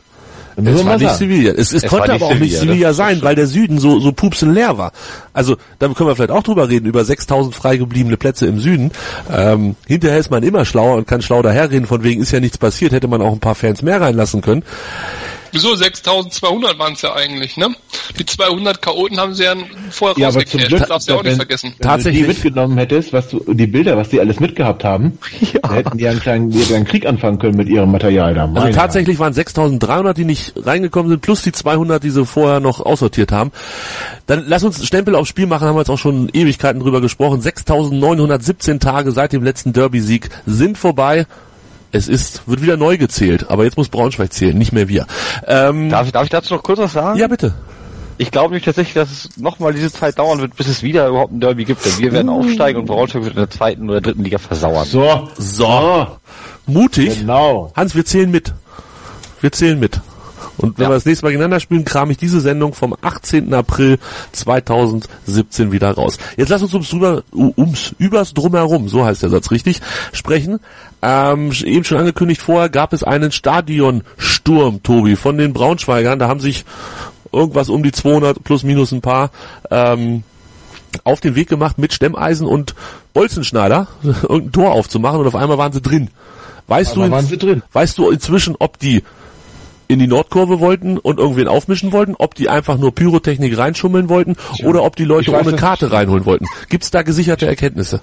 Also nicht von mir, zumindest. Das steht schon mal fest. Ich kann nur, ich kann nur die Videos äh, beurteilen, die ich gesehen habe, wie sie da im, im Süden einmarschiert sind, hätte ich beinahe gesagt. Da die Polizei sie dann irgendwie oben vertrieben äh, hat, sie über den Hang zum Teil hinunter purzelten, das Wort habe ich am Samstag nochmal nach vielen, vielen Jahren wieder gehört, dort den Hang hinunterpurzelten, dann versuchten, ähm, auch erfolgreich versuchten, den Westeingang, ähm, lieben Gruß an dieser Stelle an Lutze, den Westeingang zu stürmen und da die Treppe hochzugehen und dann doch letzten Endes gestellt wurden ähm, von der Polizei. Ähm, ich kann mir schon vorstellen, dass die vielleicht in den Norden wollten. Da halte ich gar nicht mal für so abwegig. Man weiß es nicht. Witzig übrigens auch, äh, witzig übrigens auch, dass am ähm, Vormittag äh, beim Motorradladen auf der Fallenwalder Straße äh, Braunschweiger aufgegriffen wurden, die dann 40 Sturmhauben gekauft haben. Ja, ja, ganz großartige Geschichte. Am Spieltag immer clever. Am Spieltag besonders clever, absolut. Ich finde, das verdient einen Intelligenzpreis. Ein, vielleicht mal, ich plädiere für eine neue PISA-Studie nur auf Braunschweig bezogen. ähm, ja gut, jetzt klingt das alles lustig, weil ja auch einigermaßen nichts passiert ist, zumindest nicht die ganz großen befürchteten Ausschreitungen. Aber Freunde, so geht das nicht. So geht das nicht. Nächste Derby, falls es auch nächste Saison ist und dann hoffe ich in der ersten Liga von mir ist ohne Zuschauer. Das, das muss man sich echt nicht mehr geben. Das ist ein Skandal, was da passiert. Wer sich die, die Videos anguckt, nicht nur der, der Braunschweig-Ultras, sondern auch der Hannover Hannover 96 Ultras, wie die äh, zum Stadion gebracht werden, was da für ein Popanz betreiben werden muss, um A, die zu schützen, B, alle anderen vor denen zu schützen. Also das, das ist doch nicht mehr Fußball. Das ist doch ganz ehrlich. Also ähm, äh, da, da geht's ja nicht mehr um, um Leben. Okay, Gott sei Dank. Aber letztendlich solche Bilder kann man sich auch irgendwo aus Aleppo oder aus Bagdad reinziehen. Das ja, jetzt übertreibst du, jetzt übertreibst du natürlich ein bisschen. Ach, ich finde, warum nein. Polizisten Hundertschaften in, in, in, ja. in Kampfkleidung, wie auch immer das da heißt bei der Polizei, mit äh, Tränengas, äh, Wasserwerfer, diese beiden riesen Wasserwerferdingern, berittene ja, Moment, Polizei. Moment, Ey, das Moment. kann doch nicht wahr sein. Wir leben im Jahr ja, 2017, Tobi. Das aber lieber André, nicht. Ist ja alles richtig, aber das, die Polizei zwingt ja niemand mit 2700 Beamten im Vergleich zu, ich, was waren das, ähm, 600, wenn überhaupt, beim Derby HSV gegen Werder Bremen. Das hat mich viel mehr erschrocken, diese Diskrepanz zwischen diesen beiden Derbys ähm, an der Polizeistärke. Und ich muss ganz ehrlich sagen, so viel Polizei, wie es am Samstag gegeben hat, die hat es nicht gebraucht. Das möchte ich mal deutlich sagen. Ähm, auch dieses, auch dieses schwere Gerät, was die da mit hatten, ich kam mir schon beinahe vor wie im Kriegsgebiet, da hast du schon recht. Das hat aber wenig was mit den Fans zu tun, das hat vielmehr mit der martialischen Auf, ähm, ähm Auf, Aufmarsch der Polizei zu tun. Ähm, also die auch, die auch relativ, die Schuld, auch relativ unentspannt. Nein, Moment, die Leute hatten, ja, nein, nein. Es ist auch ein schwieriges nein, Thema. Ich glaube, da müssen nein, wir auch gar nicht. Das ist schwierig, das ist nicht schwierig. Ich kaufe mir eine Karte und ich gehe zum Stadion und ich akzeptiere, dass auf dem Frühlingsfest irgendwelche Riesenräder stehen, ich deswegen nicht mit dem Auto kommen kann. Da fahre ich mit der S-Bahn von mir aus oder mit dem Zug. Ich akzeptiere auch, dass das etwas voller ist, der Zug etc. pp. Trotzdem muss ich nicht äh, äh den, äh, den Zug dreckig hinterlassen. Ich muss nicht äh, absichtlich irgendwo auf die Sitze pissen oder mit einem Messer irgendwas kaputt machen. Keine Frage, ich keine muss, Frage. Ich muss nicht mit irgendwelchen Stiften oder Sprühdosen irgendwas anspenden. Wenn ich aussteige, muss ich nicht Polizei bepöbeln oder andere Leute. Ich muss nicht, nein, ich kann ins Stadion gehen. Für mich braucht es keinen einzigen Polizisten. Glaubt's mir, ich bin ein netter junger Mann. Für mich braucht's keinen Polizisten bei dem Spiel. Ich tue niemand was, mir tut keiner was, hoffe ich immer. Und damit ist gut. Wenn alle so ticken würden, hätten wir die Probleme nicht. Fakt ist aber, es gibt eine ganz kleine Gruppe von Leuten. Ob wir die Ultras, Hooligans oder Riesenarschlöcher nennen, ist mir scheißegal, ja. Und diese Leute machen über ihren Proports Probleme und zwar Probleme, die wir alle anderen ja auch bezahlen, ja. Also durch zum Beispiel Eintrittsgelder, aber auch durch Steuergelder etc. pp. Und das kann es nicht sein. Es darf doch nicht passieren, dass 200 Leute in ein Stadion stürmen. Ja, wo lebe ich denn? Ja, alles, alles korrekt. Und trotzdem finde ich es ein schwieriges Thema, das sich nicht in zwei, drei Sätzen ähm, ausgiebig diskutieren lässt. Ich, deswegen werde ich mich jetzt immer zurückhalten, weil wir zu weit auseinander liegen in unserer Sichtweise. Hans, lass uns doch mal über, über die positiven Begleiterscheinungen dieses Derby sprechen. Nämlich, wenn man jetzt nicht gerade aus dem Westen der Stadt angereist ist, sondern so wie wir aus dem Osten, also aus der Südstadt in dem Fall. Ähm, ich weiß, passt jetzt nicht so ganz von den ähm, Richtungen, aber wir sind aus der Südstadt angereist und ich habe, glaube ich, meinen ersten Polizisten gesehen an dem Tag ähm, erst am Hotel, am Maschsee. Siehst du das ähnlich? Ja, das stimmt. Ich auch, tatsächlich. Also ähm, ich bin da auch ganz kurz noch zu der Diskussion zwischen Tobi und André. Ich bin da eigentlich eher auf äh, Tobis Seite. Ich fand, das habe ich heute auch zu meinen Kollegen zum Beispiel gesagt, es war ein bisschen übertrieben viel Polizei. Also gerade auf der Seite, sage ich jetzt mal, wo wir gesessen haben, wo dann ja eher auch äh, Familienväter mit ihren Kindern sitzen, ob da jetzt diese Polizeipräsenz äh, so stark hätte sein müssen, dahingestellt. Ich finde das auch, also ich möchte auch gar nicht weiter darüber reden, ich bin da auch wieder bei Tobi, ein ganz heikles, schwieriges Thema, auch was eine Kostenfrage, wo sich jetzt auch der äh, Pistorius ja ge genötigt fühlte, irgendwie äh, seinen Senf dazu zu geben. Völliger Unsinn, hätte er einfach die Klappe halten sollen. So macht er nur ein bisschen äh, Öl ins Feuer. Ähm, aber wie du schon sagst, wir hatten unsere erste Begegnung am Hotel und da war dann aber auch gleich, ja, in meinen Augen bisschen viel. Ich glaube, weniger hätte auch gereicht. Und da musst du dir aber nochmal wirklich die Bilder angucken von vor dem Spiel, wie die Ultras von beiden Vereinen zum Stadion geführt werden. Das ist, das kannst du mit weniger Polizei nicht machen. Und glaube mir, die Polizeibeamten, auch gerade in Hinblick auf zum Beispiel Dortmund, auf zum Beispiel Länderspiel in Hannover, auf zum Beispiel Übergriffe in Köln etc. pp, sind in einer Phase, da müssen die am Ostersamstag schon gucken, dass die da die Leute sichern. Und die stecken Ostersamstag bestimmt nicht mehr Leute aus Jux und Dollerei ins Stadion, weil sie der Meinung sind, die brauchen alle einen Sonderzuschlag und müssen fünf Euro mehr verdienen verdienen. Das, das, so läuft's nicht, glaube ich nicht. Nein, aber ich finde es ein bisschen schwierig. Wird, ja, Entschuldigung bitte. Nee, nee äh, ich wollte nur sagen, Sicherheit wird generell nochmal ein Thema sein und ähm, ich glaube, um die Gesellschaft oder die, die, die Bürger Hannovers, um das, die sich sicher fühlen, darum geht's ja. Natürlich gibt's dann nur, was weiß ich, jetzt waren 200 Chaoten und vielleicht haben es dann noch 10 Chaoten von denen oder 20 in den Block geschafft letztlich. Ähm, die wirst du immer haben. Du wirst du wirst nie irgendeine Gefahr, äh, wie, wie willst du es dann regeln? Ich glaube, da, sind, da ist hier auch der falsche... Äh, ja, das geht relativ einfach. Die Leute sind doch bekannt, hört mir doch auf. Aber wir müssen das jetzt hier, wir können ja mal eine Sondersendung machen. Das hier nicht, ja, wir machen genau, wir können ja mal eine Sondersendung darüber machen, aber die Leute sind bekannt, da sind keine Unbekannten bei, äh, dementsprechend, da kann man schon Möglichkeiten finden und im Zweifel eben unter Ausschuss der Öffentlichkeit, wenn das sein muss, bitteschön. Ich habe also ich auch gesagt, ich hab zu, zu, Entschuldige Tobi, ein, ein kurzes Satz noch. ich habe zu Tobi im Stadion schon gesagt, auch die diese Idioten von Hannover auf der anderen Seite, wir müssen ja nicht immer über die, über die dummen Braunschweiger reden. Die, die, es gibt ja auch die dummen Hannoveraner, wie sie da äh, vermummt äh, äh, standen. Da habe ich zu Tobi auch gesagt, da, zwei, drei Spiele lang gehst du da rein mit einer Hundertschaft Polizei und holst die raus. So. Hausrecht, Vermummungsverbot, wie auch immer. Scheißegal, ihr vermummt euch hier, habt aber nein, es ist ja im Moment so, dass sich unten sogar die Ordner hingestellt haben vor der ganzen Pyro, vor dem ganzen Pyrokram und unten die normalen Fans weggescheucht haben quasi, damit die oben ruhig in aller Ruhe ihre Pyro abfackeln können. Ähm, das ist natürlich der falsche Weg. Und das, dann, ähm, da sind wir jetzt dann auch wirklich schon bei dem Thema. Aber keine klitzekleine Sekunde bitte. Also ich muss eins noch zu André sagen, ich finde es immer schwierig, eine Lage zu beurteilen, in der man selber nicht gewesen ist und sich ein Urteil über, wir brauchten so viel Polizei, wir brauchten nicht so viel äh, Polizei beim Derby zu erlauben, ohne auch nur eine Sekunde vor Ort gewesen zu sein. Ja, das finde ich wirklich schwierig, aber nicht nur wegen des Derbys, sondern grundsätzlich ein Urteil sich zu erlauben, ohne es gesehen zu haben, ein ah, Urteil ohne Sachkenntnis kann man sich eh nicht erlauben, aber keiner von uns ist hier bei der Polizei äh, und dementsprechend so weit involviert, dass er die Gefahrensituation korrekt einschätzen konnte.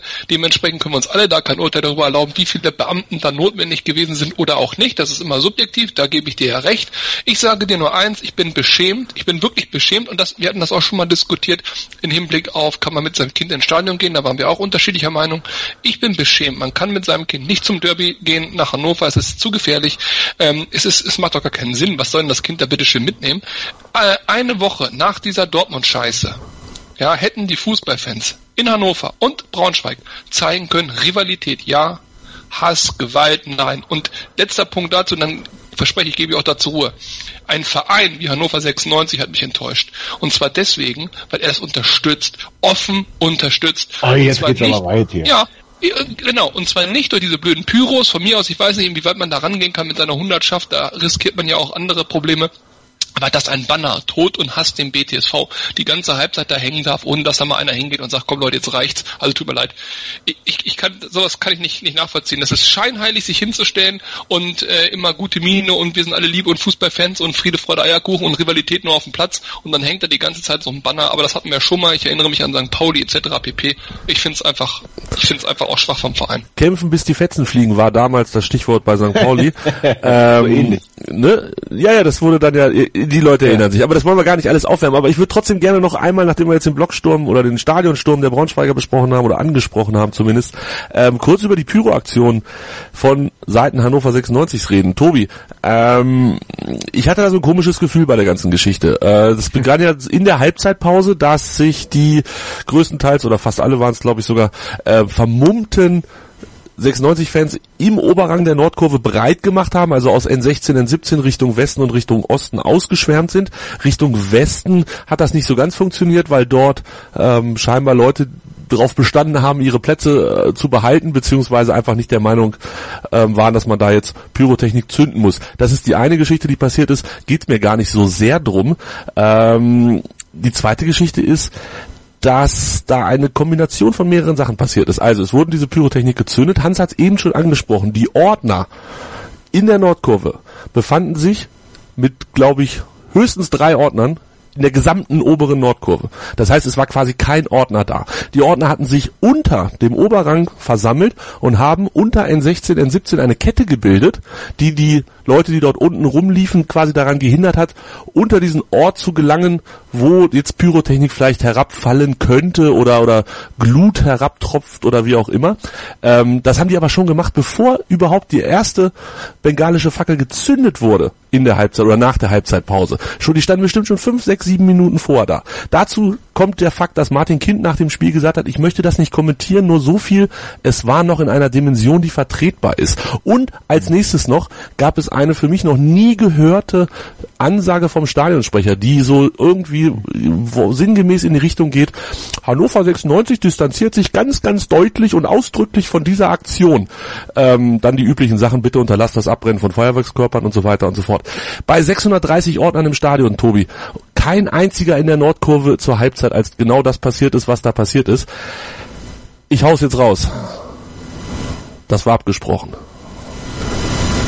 Das kann ich nicht beurteilen. Ähm, ich könnte höchstens sagen, wie es sich angefühlt hat, aber ob es abgesprochen war, das weiß ich nicht. Ähm, sicherlich bemerkenswert war, was Martin Kind nach dem Spiel dazu gesagt hat. Ähm, ich glaube auch, weil er befürchtet hat, dass es noch ganz viel mehr brennt. Ich übrigens auch, als die Teichplane da im Block ausgerollt wurde. Ähm, da war ich eigentlich wenn man gleich steht der ganze Block in Flammen. Ähm, von daher war es ja noch, noch halbwegs erträglich. Also ich, ich brauche die Pyrotechnik nicht. Meinetwegen geht's auch ohne. Ähm, ich finde es auch bedenklich, wenn die da sich den Block ähm, oder Nachbarblöcke erstürmen wollen. Ähm, ich benutze ganz bewusst diesen martialischen Ausdruck, wenn Leute in Schwarz mit ähm, Vollvermummung da äh, meinen Platz haben wollen, da wäre ich auch nicht gerade der allergrößte Befürworter. Äh, umso erstaunlicher, dass es dann ja auch bei N15, N14 da in der Richtung ähm, Leute gegeben hat, die diesen Menschen A, die Fackel aus der Hand genommen haben und B, sich da mit Körpergewalt auch gegen gewehrt haben, dass die dort ihre Show abziehen. Eine interessante Entwicklung, wie ich finde. Ähm, abgesprochen. Also es wirkte etwas merkwürdig und auch ich habe ein bisschen ähm, merkwürdig geschaut, als äh, Frank Rasche war es ja, die Durchsage gemacht hat, 1996 distanziert sich deutlich, deutlich davon, das war mir eine Spur zu weiß ich nicht, zu künstlich, zu übertrieben, äh, nach dem Motto, hier liebe DFL, wir, wir können ja gar nichts dafür, ne? Die bösen, bösen Fans, wir wollen das doch gar nicht, äh, macht die Strafe doch bitte milde ich kann mir auch vorstellen, dass man im Vorfeld des Derbys sagt, okay Jungs, pass auf, ein habt da frei. Ja, halte ich für möglich. Ob das so passiert ist, weiß ich nicht. Ähm, ich, ich würde es aber auch nicht gut finden, muss ich mal ganz ehrlich sagen. Da bin ich dann doch wieder bei André. Diese Pyrotechnik mag kein Verbrechen sein, aber sie ist überflüssig. Und Kinder, äh, äh, es gab eine interessante Facebook-Diskussion und da, die fand ich ganz, ganz abscheulich, wo auch dann Leute, die beteiligt waren, also von der einen Seite auf jeden Fall, nämlich die Väter, äh, die Kinder mit hatten und da in den Blöcken nicht wollten, dass da gezündet wird und dann zumindest Sympathisanten der Zündler. Ähm, und da war wirklich unisono die Meinung auf Seite der, der Sympathisanten dieser Aktion, ja, jetzt gehst du aber mit deinem Kind in den Nordkurve, bist doch selber schuld. Das ist Kindswohlgefährdung. Wow. Ja, das sehen die aber auch so. Tobi. Ja, das ist ja Wahnsinn, aber ganz Tobi, kurz. Nein, nein, nein, das ist kein Ja, warte, warte, warte, warte, André. Das kann sogar ich da nachvollziehen. Mich, da hört's bei mir auf. Na, da hört's bei mir auf. Es darf doch nicht sein, dass man akzeptieren muss, dass es knallen kann in der Nordkurve.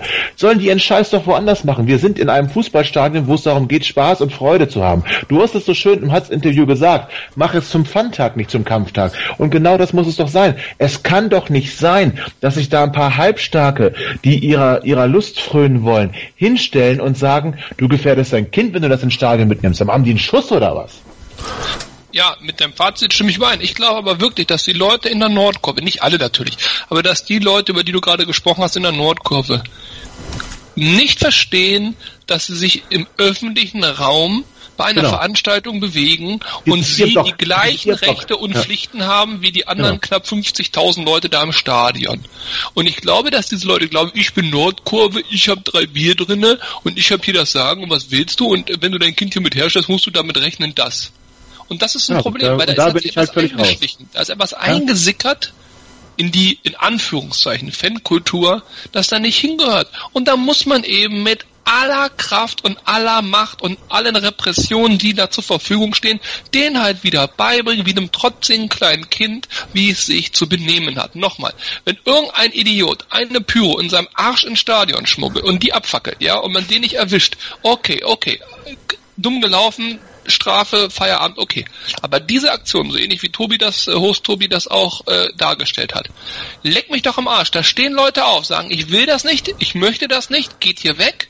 Nein, das ist nicht in Ordnung. Und der Verein unterstützt diese Zivilcourage nicht und ganz im Gegenteil gibt ihr noch eine schöne Ohrfeige, indem er, ich sehe es genau wie Tobi, die Ordner im Prinzip vorher noch ob es eine Absprache gegeben hat, weiß ich nicht, aber zumindest sagt, Freunde, es kann sein, dass die nach der Halbzeit stellt euch doch da mal hin. So, das kann doch nicht sein. Es war im Fernsehen sogar, im Fernsehen klar ersichtlich, als diese Plane losging, ja, was da passieren würde. Und ab dort bis zum Zündeln hätte man bestimmt drei, vier Minuten gehabt, um da zu intervenieren. Und da frage ich mich, wo sind die Ordner, wo sind die Sicherheitsdienstleute, wo ist da die Polizei, wer auch immer dafür verantwortlich ist. Das ist, das geht nicht. Das können wir nicht zulassen, weil wir damit nämlich einen Tabubruch begehen und wir Grenzen verschieben und diese Grenzen dürfen nicht verschoben werden. Und als nächstes kommen irgendwelche Hooligans Salafisten oder äh, irgendwelche Antifa oder Rechtsextreme oder äh, Schwiegermütter in Not auf die Idee, Busse mit Nagelbomben zu beballern. Das kann doch alles nicht mehr wahr sein. So, bevor... Ah, den, den, den, dieser Vergleich ist jetzt aber hart. Genau, eins nach, also wir machen jetzt hier nicht das ganz große politische Fass aus, weil Danke. wir immer noch ein Fußball-Podcast sind und äh, sind jetzt noch nicht bei Nagelbomben auf Bussen. Von daher, äh, Was ja auch Fußballkontext hat, ne? was teilweise sogar Fußballkontext hat. Okay, Ja. gehen wir von Nagelbomben weg, dann nehmen wir halt äh, Pflastersteine auf Busse, wie Köln gegen Gladbach passiert. Wir können tausend Beispiele nennen, wo es völlig aus dem Ruder läuft. Ich sage euch eins, letzter Punkt dazu. In Spanien, bei meinem geliebten Atletico Madrid, ja, gehen die Spieler und wenn sie 15-0 gegen Real Madrid gewonnen hätten, gehen die an die Mittellinie, klatschen nach links, klatschen nach rechts, drehen sich einmal um 90 Grad, klatschen nochmal und klatschen nochmal und Feierabend ab in die Kabine. Wer zu den Fans geht, Ufta Ufta singt, ja, und äh, keine Ahnung noch, an Zaun klettert und mit dem Kapo da in das Megafon brüllt, der muss sich nicht wundern, wenn beim Training Bengalos auf ihn fliegen, aus Versehen natürlich, Oha. der muss sich nicht wundern, wenn man fünf Spiele in Folge mal verliert, dann ein Bus blockiert wird, der muss sich nicht wundern, wenn äh, in Dresden gesagt wird, jetzt eine Stunde die, die, die, die Platz verlassen. Die Fans Stadt. sind Fans, haben sonst keinerlei äh, Rechte und keinerlei Möglichkeiten und sollen bitte schön sich das Spiel angucken gut ist. Was da passiert, geht viel, viel zu weit und diese Tabubrüche sind so stark, dass die Grenzen immer weiter verschoben werden und die nehmen sich raus, was sie wollen. Das kann nicht sein. Aber du überpaced immer so. Schade, André. Das ist, du hast da echt vernünftige Ansätze und dann musst du so in diese gnadenlose Übertreibung Aber, gehen. aber stimmt doch alles, was ich gesagt habe in Bezug auf das Vorgefallen. Gibt's doch alles schon. Kannst du dir vorstellen beim Abschlusstraining, dass, dass bei einem Training von einem Derby, ist ja egal ob Derby oder nicht, die eigenen Spieler von Pyros verletzt werden? Kannst Aber du diese, ja, du kannst aber nicht die Brücke bauen. Da ist der Spieler selbst dran schuld, weil er den Fan sonst am Zaun feiert. Also, das geht mir alles zu weit. denn Ne, das geht mir warum zu weit. man denn das zu? Also Weil wir sollten die Diskussion jetzt hier abbrechen, weil das, äh, das, wie gesagt, Tobias ist so ein Fuß- Fußball-Podcast und äh, das wird dann doch zu lange Es ist, es ist zwar ein Fußballthema, ich kenne natürlich auch Andres Meinung und die, die, die übliche Vorgehensweise da in, gerade in Spanien zu, aber vielleicht ist das wirklich alles was für irgendwann mal ein, ein vielleicht ein Sommerpausen-Podcast oder so, ähm, wo man dann auch vier Stunden am Ja. Stück über, über sowas diskutieren kann. Ähm, jetzt Aber nur mit Rainer Wendt. auf jeden Fall lade ich dann Rainer Wendt ein, ähm, aber nur, wenn ich irgendwas von seiner Pension abkriege. Und äh, äh, dann können wir mal gucken, vielleicht hat der Pilz ja auch noch Zeit.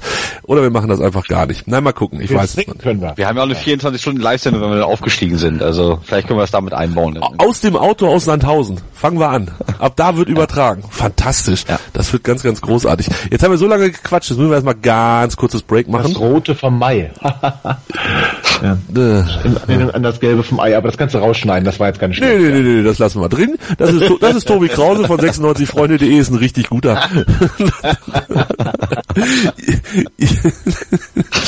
Sehr schön. Ja, so. Danke. Ja, bitte, gerne. Ähm, ihr guckt jetzt nochmal auf unsere Homepage www.meinsportradio.de. Dort liegt die Anstoßpromotion in den letzten Stunden. Es gibt noch etwas zu gewinnen und ihr könnt dabei Gutes tun. Das ist eine Charity-Aktion von meinsportradio.de zusammen mit Benedikt Hövedes und die ganzen Erträge gehen an ein Kinderhospiz. www.meinsportradio.de und wir hören uns gleich wieder und dann lassen wir den Hans noch mal kurz zu Wort kommen. Anstoß. Die Charity-Aktion auf meinsportradio.de mit Benedikt Hövedes. Hallo, ich bin Benny Hövedes, Kapitän von Schalke 04. Gemeinsam mit anderen Sportlern und meinsportradio.de möchten wir euch bitten, zu helfen. Ich stifte dafür mein getragenes Trikot von dem Spiel gegen Pauk Saloniki mit allen Unterschriften der Mannschaft. Oder gewinne einen der anderen zahlreichen Preise. Unter anderem von der achtfachen Kanu-Olympiasiegerin Birgit Fischer. Mach mit, denn jedes Los hilft. Anstoß. Die Charity-Aktion auf meinsportradio.de mit Benedikt Hövedes. Jedes Los erhöht deine Gewinnchance. Alle Einnahmen unterstützen den ambulanten Kinder- und Jugendhospizdienst Südliches Münsterland. Weitere Infos findest du auf meinsportradio.de. Mein Lieblingspodcast auf meinsportradio.de. Hallo, hier ist Tobi von Hannover liebt die 96 Show bei meinsportradio.de. Wir sprechen jede Woche über die Roten aus Hannover, selbstverständlich auch in Liga 2. Wenn dir gefällt, was du hörst, wir freuen uns sehr über eine 5-Sterne-Rezension bei iTunes. Dir gefällt, was du hörst? Dann rezensiere unsere Sendungen jetzt auf iTunes und gib ihnen 5 Sterne. Das war noch nicht ganz das Ende der großen Diskussion über das Drumherum beim 96-Spiel. Hans, du bist kurz unterbunden worden durch diese doch sehr intensive Diskussion. Ähm, wie war dein Gefühl, was diese, diese Pyroaktion in der Halbzeitpause anging? Also im Nachhinein, wenn man das denn, im Stadion hat natürlich so das Gefühl, aber wenn man im Nachhinein drüber nachdenkt, ähm, sieht das sehr, sehr abgesprochen aus. Gerade mit den Worten von Herrn Kind, der ja eigentlich, ähm, was sowas angeht, immer äh, ja draufhaut, möchte ich fast sagen und sich diesmal eigentlich so sehr, sehr zurückgehalten hat. Also das kennt man halt hier in Hannover nicht von ihm. Und auch wie du vorhin schon gesagt hast, das war bestimmt fünf bis zehn Minuten, äh, bevor da überhaupt irgendwas passierte, dass die Ordner da schon hingestellt haben. Ähm, ja gut, das ist einmal vielleicht auch der gesunde Menschverstand, aber gerade auch im Hinblick, dass ja es keine Verletzten gab, keine großen Ausschreitungen, glaube ich, dass es da irgendeine Absprache gegeben haben könnte. Es wäre ja auch nicht das erste Mal gewesen, ne? Also es, oder wahrscheinlich nicht das erste Mal gewesen. Tobi, es gab doch mal äh, dieses öffentliche Statement der Ultras Hannover im, äh, im Fanforum, wo es hieß, dass mhm. es lange Zeit Absprachen gab, wo ganz genau geregelt war, was während der Saison passiert. Von daher würde es uns auch nicht wundern, wenn es irgendwas vorher gab. Mich würde, glaube ich, in dem Geschäft gar nichts mehr wundern. Nein, aber du hast recht, es gab ja diese Absprache, auch wenn das 96 bestreitet. Ähm, und deswegen ist es in der Tat oder wäre es in der Tat nicht verwunderlich, wenn denn dann auch dieses Mal eine Absprache getroffen worden wäre. Ähm, es wäre sicherlich nicht die erste und wird auch wahrscheinlich nicht die letzte sein. So. Und natürlich würden es niemals zugeben. Nein, das, ja wird, das dürften sie ja auch nicht. Das wäre dürfen sie ja nicht. Ja, Beide Parteien würden das vermutlich eher nicht zugeben. Ist auch völlig richtig. Äh, Tobi, eine Sache für noch nach dem Spiel. Wie war eigentlich die Stimmung in der Mixzone? Bei den 96 Spielern. War die, war die überragend gut oder? Also sie war schon sehr gut, ja. Sie waren schon äh, zum Teil gelassen, haben da ihre Scherzchen gemacht. Besonders glücklich wirkte wirklich Niklas Füllkrug. Der sah so aus, als hätte der Tränen in den Augen. Also der muss wirklich total überwältigt gewesen sein. Ähm, und dem war das auch echt äh, richtig wichtig, dass er das Tor gemacht hat, dass er hier zum Derby-Held wird, nachdem er so eine schwere Phase hier bei uns hatte. Äh, und ich glaube, dem liegt die, die Geschichte wirklich am Herzen. Auch Marvin Baccalords äh, war wie elektrisiert. Also das war, das hat man, hat man schon gemerkt und sie waren alle doch relativ gelassen. So hört das Jubelschreie aus der Kabine. Sie haben gleich die Musik aufgedreht. Also es war eine ganz andere Stimmung, als es vorher war und natürlich noch äh, am Siedepunkt oder auf dem Siedepunkt kam die Stimmung dann, als natürlich Martin Kind alle umarmt hat. Das war wahrscheinlich dann, da war der Ekstase dann keine Grenze mehr gesetzt. Ähm, ja, das war groß. Das war groß. Ja, Hans hat während des Spiels schon etwas äh, getwittert, an das ich mich gerade erinnere oder beziehungsweise vorhin erinnert habe. Äh, du hast geschrieben, wir kriegen einfach gar kein Tor mehr rein und dann ist gut. 560 Minuten inzwischen ohne Gegentor. Das ist doch, das ist doch der Plan zum Aufstieg, oder nicht? Das ist der Plan zum Aufstieg. Das kam ja auch so ein bisschen, äh, glaube ich, auch ja mit mit dem Trainerwechsel einfach. Ähm, du, wir hatten ja alle sofort das Gefühl, dass wir äh, in den Spielen unter anderem weiter jetzt ähm, defensiv einfach viel besser stehen. Und wenn du das weiter so machst, wenn du, ich bin davon überzeugt, wir kriegen kein Gegentor mehr und dann steigst du auch auf. Was ich erstaunlich finde an der Entwicklung ist, dass derjenige, den wir eigentlich durch die Bank weg am stärksten gesehen haben, nämlich Anton, derjenige ist, der seinen Platz verloren hat und trotzdem die Stabilität im Prinzip zugenommen hat. Aber jetzt war er ja wieder dabei. Ja, aber nicht auf der Innenverteidigerposition. Das stimmt, das stimmt. Hübner hat ihm den Rang abgelaufen und ähm, das fand ich schon erstaunlich, weil Anton war eigentlich sehr konstant unter Stendel und hätte ich jetzt nicht als das, das war jetzt ja kein Problem, aber nicht als denjenigen äh, gesehen, der möglicherweise äh, äh, durch sein Rausnehmen zu einem positiven Effekt führt. So will ich es mal formulieren. Das stimmt, das ist, äh, aber ich glaube, das ist halt auch was mit, wie sieht der Trainer das? Äh, das ist genau wie unsere Diskussion vorhin über Prip. Du würdest äh, Prip auf die Bank setzen und wir würden ihn spielen lassen. Das ist ja immer so, wie man den Spieler auch im Trainer, äh, im Training sieht und vielleicht hat, hat Stendel was in, in Anton gesehen, was Breitenreiter aber noch nicht sieht. Ich glaube schon, dass er sieht, dass das ein guter Kicker werden kann, ähm, der auch auf jeden Fall Bundesliga-Niveau hat, äh, aber vielleicht will er ihm einfach mehr Zeit geben. Und da glaube ich schon, Breitenreiter hat bewiesen in, in, auf seinen Trainerstationen schon, dass er mit jungen Spielern gut kann und dass er die auch nicht verheizt. Und ähm, vielleicht will er ihn langsam aufbauen und der Hübner äh, ins kalte Wasser geworfen wäre vielleicht ein bisschen übertrieben, aber der spielt gut. Also passt sich super an. Ja, wir haben, guck mal, wie viel haben wir rumprobiert in der Saison in der defensiven äh, Viererkette oder wie viel hat Daniel Stendel, muss man eigentlich ehrlicherweise sagen, rumprobiert. Ähm, die, die einzige Konstante gab es eigentlich in, in, in Waldemar Anton. Ähm, ich finde das auch zu Recht, aber ich sehe in, in der Tat die Position davor noch einen Tick stärker. Ähm, ich sehe ihn nicht so als Innenverteidiger. Ich hätte ihn lieber noch auf a 6, vielleicht sogar anstelle eines Manuel Schmiedebachs, den du nicht rausnehmen kannst, weil er Kapitän ist. Aber wir haben ja noch eine Saison danach. Schauen wir mal, was da passiert. Aber ich finde, einmal mit Breitenreiter, aber auch schon vorher mit äh, Florian Hübner haben wir eine Stabilität gewonnen. Ähm, das, also ich meine, das mag Zufall sein, aber für mich ja, nicht nur für mich, also das, äh, nicht sofort, aber kurz nach Hübis ähm, ja, Auferstehung in der Startelf äh, haben wir keine Tore mehr gekriegt. Und ähm, das war ja also schon die letzten beiden Spiele unter Stendel so. Und ähm, da muss ich ganz klar sagen, äh, Hübi wurde vielleicht die ganze Zeit falsch beurteilt. Vielleicht.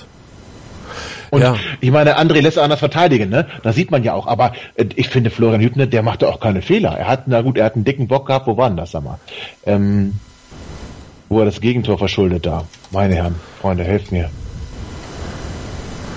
Ich weiß es nicht. noch zu. Ich komm, ja, ich komme gerade nicht drauf. Ich weiß, welche Szene du meinst. Ich sehe die Szene auch vor mir. Das war das, wo, wo er und äh, Sané immer im Wechsel die dicken Böcke gemacht haben.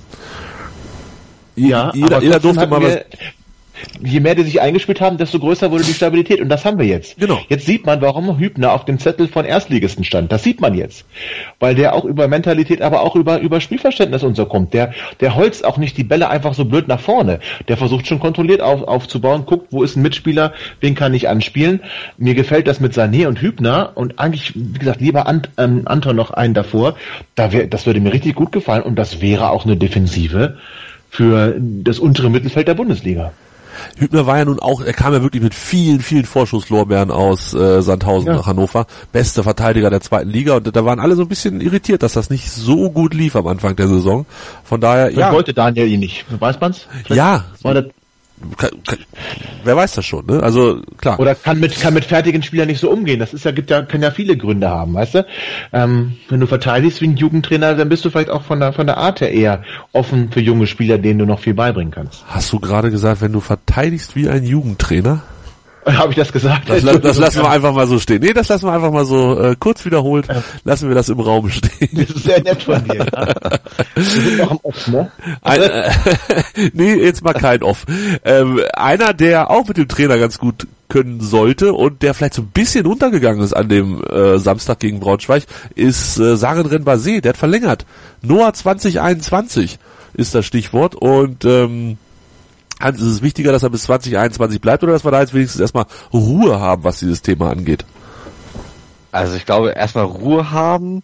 Ähm, dann habe ich heute gelesen, dass es schon wieder ein anderer Berater ist, als der, der sich da mal beim Training vorgestellt hat. Das fand ich auch äh, zumindest mal äh, erwähnenswert. Und ja, äh, böse Zungen behaupten ja, das ist das Einzige, was er machen konnte, weil er halt ähm, verletzungsanfällig ist. Und da konnte ich, da hatte ich ja noch wenig Gegenargumente. Äh, er ist schnell, er hat bewiesen, dass er auch mit dem Ball umgehen kann. Aber er muss jetzt diesen nächsten Schritt machen. Er muss beweisen, dass Arsenal dran war, dass Bayern angeblich an dem dran war. Ähm, das könnte eine ganz doofe Geschichte werden, glaube ich. Deswegen erstmal auf jeden Fall gut, dass also wie er es gemacht hat. Er hat gesagt, äh, Hannover war immer meine erste Wahl und das ist hier seine Heimat und er fühlt sich hier wohl und ähm, er hatte nie an was einen anderen Verein gedacht. Das sind meinetwegen auch nur Bettwäsche! Ich habe immer in 96 Bettwäsche geschlafen. Ja, genau. Der hat immer 96 Bettwäsche geschaffen. Aber ich glaube, für seinen jetzigen Karrierezeitpunkt, gerade, der muss ja auch merken, ähm, dass er äh, oftmals verletzt ist, sage ich jetzt mal ganz vorsichtig. Und vielleicht hat er auch tatsächlich jemand in seinem Umfeld, der ihn wirklich gut berät ähm, und der ihm gesagt hat, bleib erstmal bei Hannover, entwickel dich weiter. Du hast im Breitenreit halt auch einen Spieler, der dich als Jung weiterbringen kann. Und wer weiß, was in zwei, drei Jahren ist. Wenn wir dann Champions League spielen, ähm, dann hat er keinen Grund mehr zu wechseln. Definitiv. Tobi, glaubst Aber du? sein Körper macht mir Sorge, ne? Das muss ich ganz ehrlich sagen. Wird der Ja, bis 2021 noch fit? Ist so die Frage. Also, jetzt war im Ernst. Der hat jetzt so viele kleine Repressuren und alle waren ja irgendwie Knie, Hüfte, also irgendwo im muskulären Bereich, ne? Ähm, tja. Unter Umständen reicht's vielleicht gar nicht. Und, Aber dann ist es auch kein großes Risiko. Der wird ja jetzt nicht zugeschissen mit Geld von uns. Da sind wir uns doch auch einig. Der hat eine, er hat eine ich glaub, so deutliche, ganz günstig war die Verlängerung, glaube ich, nicht, du. ja, aber er, er hat eine deutlich, deutliche Gehaltssteigerung gekriegt, weil er vor, das sind doch immer diese kolportierten 5.000, 6.000 Euro im Monat, die man als, als Jugendspieler kriegt, wenn man in den Profikader aufwandert. Natürlich kriegt er jetzt mehr als 60, 70.000 im Jahr. Da sind wir uns alle einig. Ähm, aber der, der, der wird doch nicht, der wird doch nicht äh, locker die Millionengrenze durchstoßen haben, oder? Ja, durchstoßen denke ich nicht, aber ich, mit, mit Prämieregelung, ich, ich weiß es nicht. Also, ähm, Eine Prämie ist ja nicht schlimm, der spielt ja nie. Da habe ich aber irgendwas gelesen mit 500.000. Also Ja, finde ich schon, ich finde das schon teuer. Ich finde das teuer, muss ich ganz ehrlich sagen. Für jemanden, der in der Saison mehr verletzt als gespielt hat. Ich war ja eher, ein- eher der, der ihn kritisch gesehen hat, zumindest als er anfing, diese Flausen im Kopf zu haben. Wenn ich mit sechs Beratern mir drei Verträge aushandeln lasse und dann den vierten immer noch nicht unterschreibe, dann stimmt da auch irgendwas grundsätzlich nicht. Natürlich, jetzt haben wir Ruhe, ähm, aber bei mir muss er jetzt erstmal liefern. Ne? Ich bin ihm da Ja. schon noch ein bisschen übel, dass er da, ich meine, ey Gott, der hatte hier fünf Profispiele oder was und fing schon an von Größerem zu träumen. Das bleibt mal auf dem Teppich, Mensch. Also reiß dir erstmal den Arsch auf, geh erstmal durch die Scheiße, durch die die anderen gelaufen sind, du, und dann, ähm, dann kannst du dich immer Forderungen stellen. Aber für mich war das äh, ganz wenig Herz und viel, viel, viel Portemonnaie. Und das ähm, ist nicht so meins. Also man hat ihm jetzt auf jeden Fall äh, gezeigt, dass man an ihn glaubt und da- dass man auf ihn setzt für die Zukunft. Und jetzt hat er tatsächlich, da bin ich ganz bei dir, er muss jetzt auch mal liefern, er muss jetzt mal ähm, auch, ja gut, was heißt, er muss verletzungsfrei bleiben. Ähm, das ist ja nicht sein, äh, da kann er nicht viel machen, aber er muss jetzt zeigen, dass er das Geld, was wir jetzt in ihn investiert haben, äh, und das, das, ja, er muss das zurückzahlen, ganz klar. Genau. Ein professioneller Lebensstil hilft da aber auch. Hat, führt er den nicht? Ich weiß nicht, ob in Person, aber ich äh, erkenne schon, dass viele, viele Spieler, die häufig verletzt sind, gerade so muskuläre Art etc. pp, oftmals nicht das äh, entsprechen, was man unter Profifußballern sich vorstellt, beziehungsweise was die Sportmediziner darunter vorstellen. Das wissen wir bei Noah Joel Sarenren-Basé natürlich nicht, was er tut. Was wir zumindest gelesen und gehört haben, ist, dass es eine Ausstiegsklausel gibt. Ähm, selbstverständlich gibt es eine Ausstiegsklausel. Wir sind ja bei Hannover 96 und äh, die soll aber nicht, die soll aber nicht im Sommer 2017 greifen können. Also er ist nicht in drei Monaten schon wieder weg, sondern Moment, erst dann. Moment. Kind hat nur gesagt, diese wird, da wird's richtig teuer. Und ein anderer hat gesagt, die, da gibt's keine. Auch interessant. Ja, also ich habe das jetzt so gehört, dass es gar keine für diesen Sommer gibt und danach wird es A richtig teuer und B hängt es von vielerlei Konstellationen ab. Ähm, ich gehe mal So, davon aus, das bezieht sich dann auf, auf Liga-Zugehörigkeit und solche Geschichten.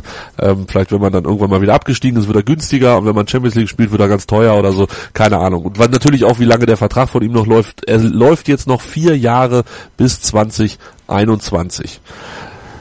Findet ihr es denn richtig, dass man so einem Spieler ähm, in der Situation so einen langen Vertrag gibt? Ich, ähm, was mich etwas irritiert an der ganzen Geschichte ist, ist ja eine Entwicklung. Ja, das heißt, er hat ja diesen Vertragsentwurf auch schon längere Zeit vorliegen und dann hatten wir diese Beratergeschichten. Habt ihr alles besprochen? Was mich nur interessiert ist, wir gehen ja davon aus, dass wir aufsteigen und dann planen wir ja eine Mannschaft für die erste Liga. Und mich würde mal interessieren, ob der Verein wirklich glaubt, dass dieser Spieler eine Bereicherung für die erste Liga ist. Ich glaube das nämlich nicht. Ähm, als Backup-Player und so weiter und so fort alles in Ordnung oder mal als jemand, der in der 70. kommt, nochmal einen Druck machen kann, auch in Ordnung. Aber als wirklichen Startspieler, erster Elf, Bundesligaspieler sehe ich ihn nicht und ähm, dementsprechend bin ich etwas überrascht gewesen, ob der Entscheidung. Also der Verein sieht das hundertprozentig so, sonst würden sie ihm nicht solch einen Vertrag geben. Ja, eben drum, deswegen. Also das, das Und ich finde es auch richtig. Also er hat auch gezeigt in seinen Spielen, die er, die er gespielt hat, dass er ähm, in der zweiten Liga ja noch viel mehr, aber auch in der ersten Liga schon, dass er den Druck nach vorne machen kann, dass er da für, für ordentlich Dampf auf seiner Seite sorgen kann. In Zahlen, wie gesagt, in der zweiten Liga mehr. Ich fand optisch ihn in der ersten Liga noch stärker, wenn der, was der da an Räumen ja auch ähm, potenziell bekommt. In der ersten Liga wird ja ein bisschen anders Fußball gespielt. Ähm, diese Räume wird er nutzen können und an denen werden wir unsere Freude haben, wenn er denn fit ist. Da habe ich ein viel größeres Problem mit, mit seinem Körper, denn mit seinen Fähigkeiten.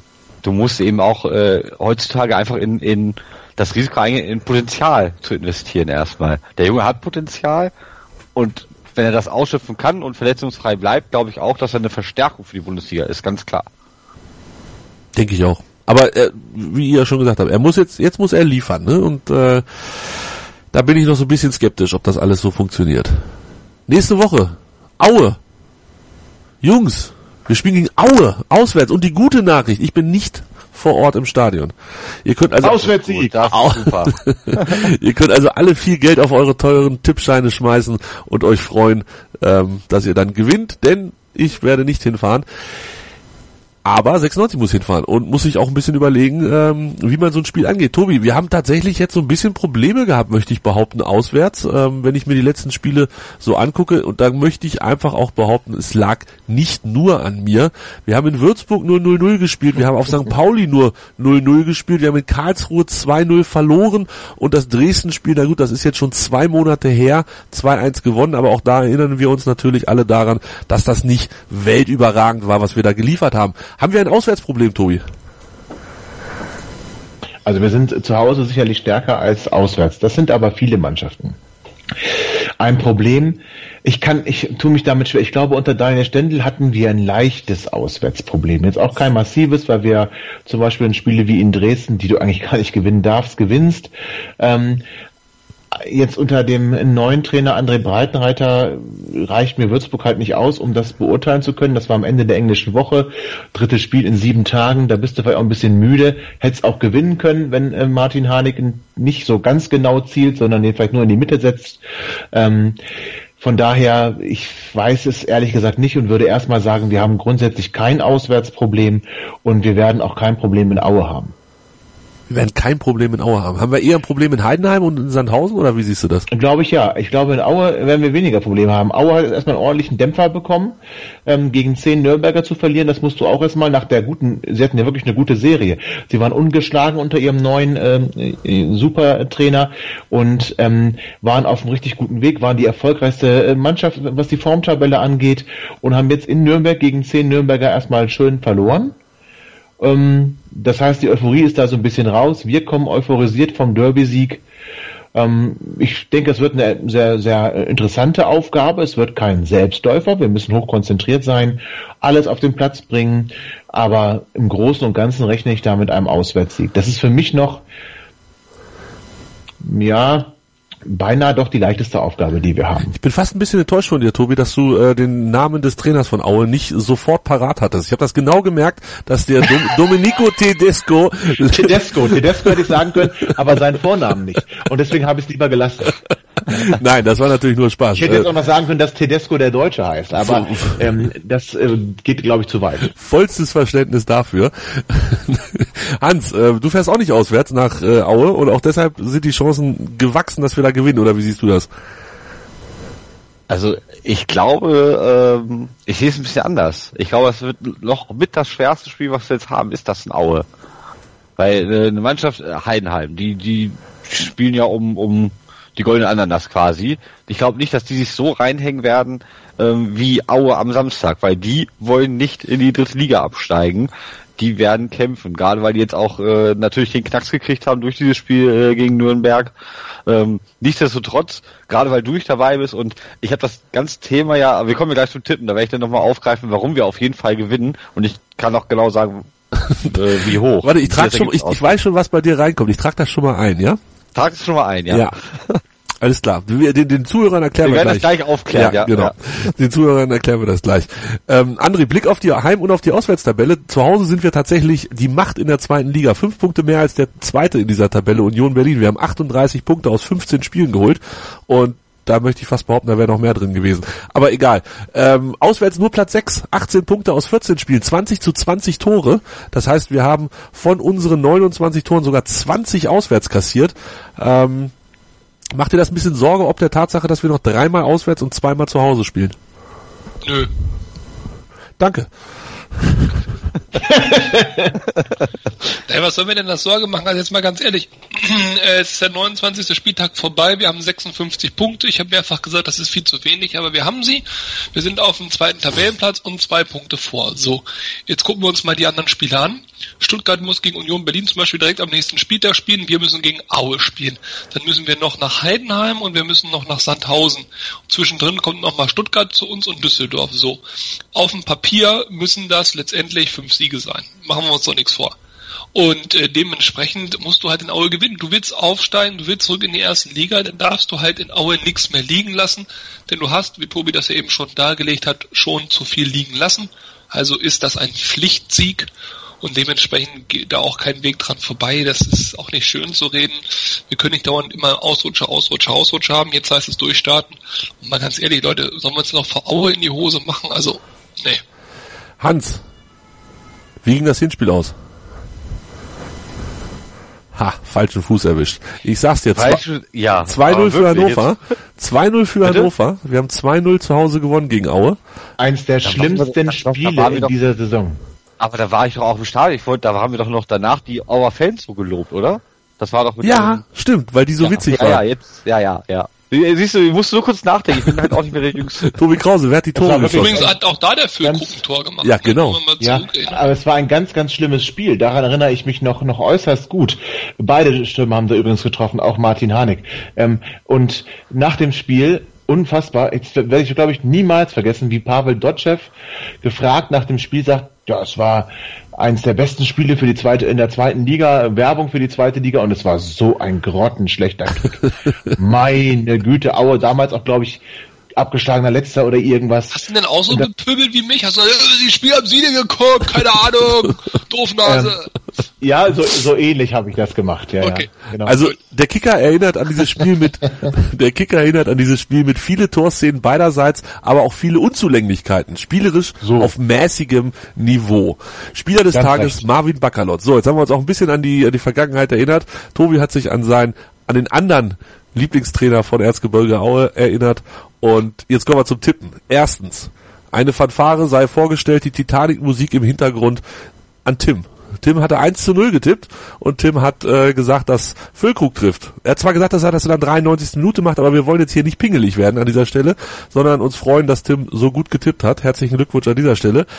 Glückwunsch an Und da Tim. merkt man mal, welche, welche Qualität, welche Qualität bei 96freunde.de zu lesen ist. Auf jeden wo Fall. Man Tim ja regelmäßig, wo man Tim regelmäßig über die Spiele schreiben. Äh, Ja, und wie wenig anderen der Borschel hat, verdammte Kacke noch ein. Wer jetzt nicht lachen konnte, der sollte sich die letzte Folge nochmal anhören. Gibt's auf meinsportradio.de zu findet ihr dort unter Hannover liebt. Ähm, da könnt ihr die ganzen letzten acht, zehn, keine Ahnung wie viele Folgen nochmal anhören. Und ähm, dann wisst ihr auch, warum André das eben gesagt hat. 3-0 war es nicht André. Ähm, dafür darf André, weil er so weit weg war. Nein, am weitesten weg war natürlich Tobi Krause. Entschuldigung.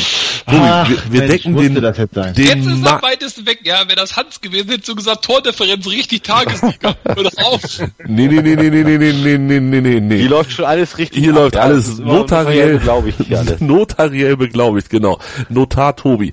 Ähm, nein, Tobi Krause, was du getippt hast, tippen wir, sage ich jetzt nicht, aber wir sagen, du darfst als erstes tippen. Wie geht's aus?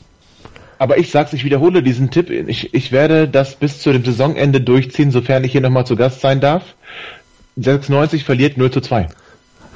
Meinst du, weil hat so gut ge funktioniert? Weil es geklappt hat, weil es gegen Wolf Ja. Braunschweig, ich habe oftmals 6, 7, 8, 9, 10 zu 0 getippt und wir haben irgendwie 1-1 gespielt. Komm, 2-0 für Aue. Aberglaube wird bei uns groß geschrieben. Hans, jetzt du. Ich weiß ja schon, was du tippst, erzähl's noch den Hörern. Du hast es schon wahrscheinlich schon eingetragen. Ich habe ja gegen Peine Ost getippt, dass wir ähm, 1-0 verlieren, nämlich durch meine Theorie, dass wir 2-0, 1-0, 0-0, 0-1. Ähm, da habe ich natürlich, dumm wie ich war, Und dann natürlich falsch gedacht. 2-0. Falsch gedacht, sondern ähm, tatsächlich ist es so, äh, 2-0, 1-0, 0-0, 1-0 jetzt gegen Braunschweig und jetzt gewinnen wir natürlich 2-0 gegen Aue. Ja, tut mir leid, hab ich gerade schon getippt. Das ist jetzt ärgerlich für dich. Habe ich ja aufgeschrieben, Hans. Welche Überraschung. André, was schreibe ich bei dir? Verdammt. eben, eben war ich noch ganz vorne, dann erzählt der Tobi Krause Quatsch, dann wird er vorgezogen und hätte doch glatt den 2-0-Tipp gemacht.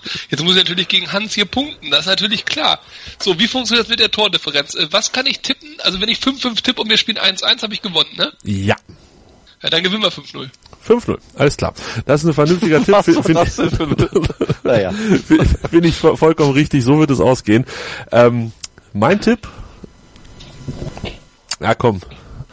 Wir kriegen endlich mal ein Gegentor unter André Breitenreiter. Ich glaube, 560 Minuten werden nicht mit mehr als 90 Minuten hinzuaddiert. Ach, der Satz war doof. Steckt es euch. 1-3. Hannover gewinnt 3-1, aber souveränes Ding. Und ähm, wir feiern nächste Woche hier weiter. Haben wir für heute genug gefeiert, lieber Derby-Sieger Hans? Wir haben heute, ja, wir könnten eigentlich noch weiter feiern, aber äh, ich glaube, es reicht jetzt Es erstmal. reicht, Nächste Woche oder? geht's weiter. Nächste Ja. Woche feiern wir weiter. Finde ich auch. War mir ein Vergnügen. Vielen Dank, Hans. Vielen Dank, Tobi. Vielen Dank, André. Vielen Dank nochmal, Tobi. Vielen Dank, Derby-Sieger Tobi. Vielen Dank, Tobi, vielen Dank, liebster André, vielen Dank, Hans. Und auch Derby-Sieger André. Vielen Dank. Ja, vielen Dank, dass ihr mich ertragen habt und Peggy, wir sehen uns noch. Peggy und er werden sich wiedersehen. Wir sind nächste Woche wieder dabei, denn dann sprechen wir natürlich über das Spiel gegen Aue, was, wie ihr jetzt alle wisst, 3 zu 1 ausgehen wird und schauen dann auf das nächste Heimspiel. Das dürfte dann Fortuna Düsseldorf schon wieder sein. Ja, was war noch so? noch einen Blick auf das Restprogramm der vier Aufstiegsaspiranten. Das machen wir nächste Woche. Wenn da noch vier Spiele für die vielleicht sogar noch vier Aufstiegsaspiranten sind, äh, sprechen wir genau darüber. Ihr folgt uns auf Twitter, ihr folgt uns bei Facebook, ihr liked, retweetet und kommentiert und was ihr nicht alles tun könnt, da freuen wir uns sehr. Allen voran der Live Hans. besuchen. Kommt uns bloß nicht live besuchen und ähm, denkt dran, wir steigen auf. Wir So. kommen wieder. Wir sind das geilste Team der Liga. Das war's für diese reicht's Woche. Das war's für diese Woche. Tschüss. Hannover liebt die 96 Show. Hannover 96 pur auf meinsportradio.de. Wusstest du, dass TK Maxx immer die besten Markendeals hat? Duftkerzen für alle, Sportoutfits, stylische Pieces für dein Zuhause, Designer-Handtasche, check, check, check. Bei TK Maxx findest du große Marken zu unglaublichen Preisen. Psst. im Onlineshop auf tkmaxx.de kannst du rund um die Uhr die besten Markendeals shoppen. TK Maxx, immer der bessere Deal im Store und online. Ich habe mich natürlich schockverliebt, weil die war wirklich ganz, ganz klein. So begann die Mensch-Hund-Beziehung zwischen Christina und Tierschutzhund Frieda. Und wie es danach, nach dem ersten Moment der Verliebtheit, so weiterging und welche Klippen es danach zu umschiffen galt, das hört ihr in der neuen Ausgabe von Iswas Dog, dem Podcast für harmonische Mensch-Hund-Beziehungen. Ist was, Dog? Mit Malte Asmus. Überall, wo es Podcasts gibt.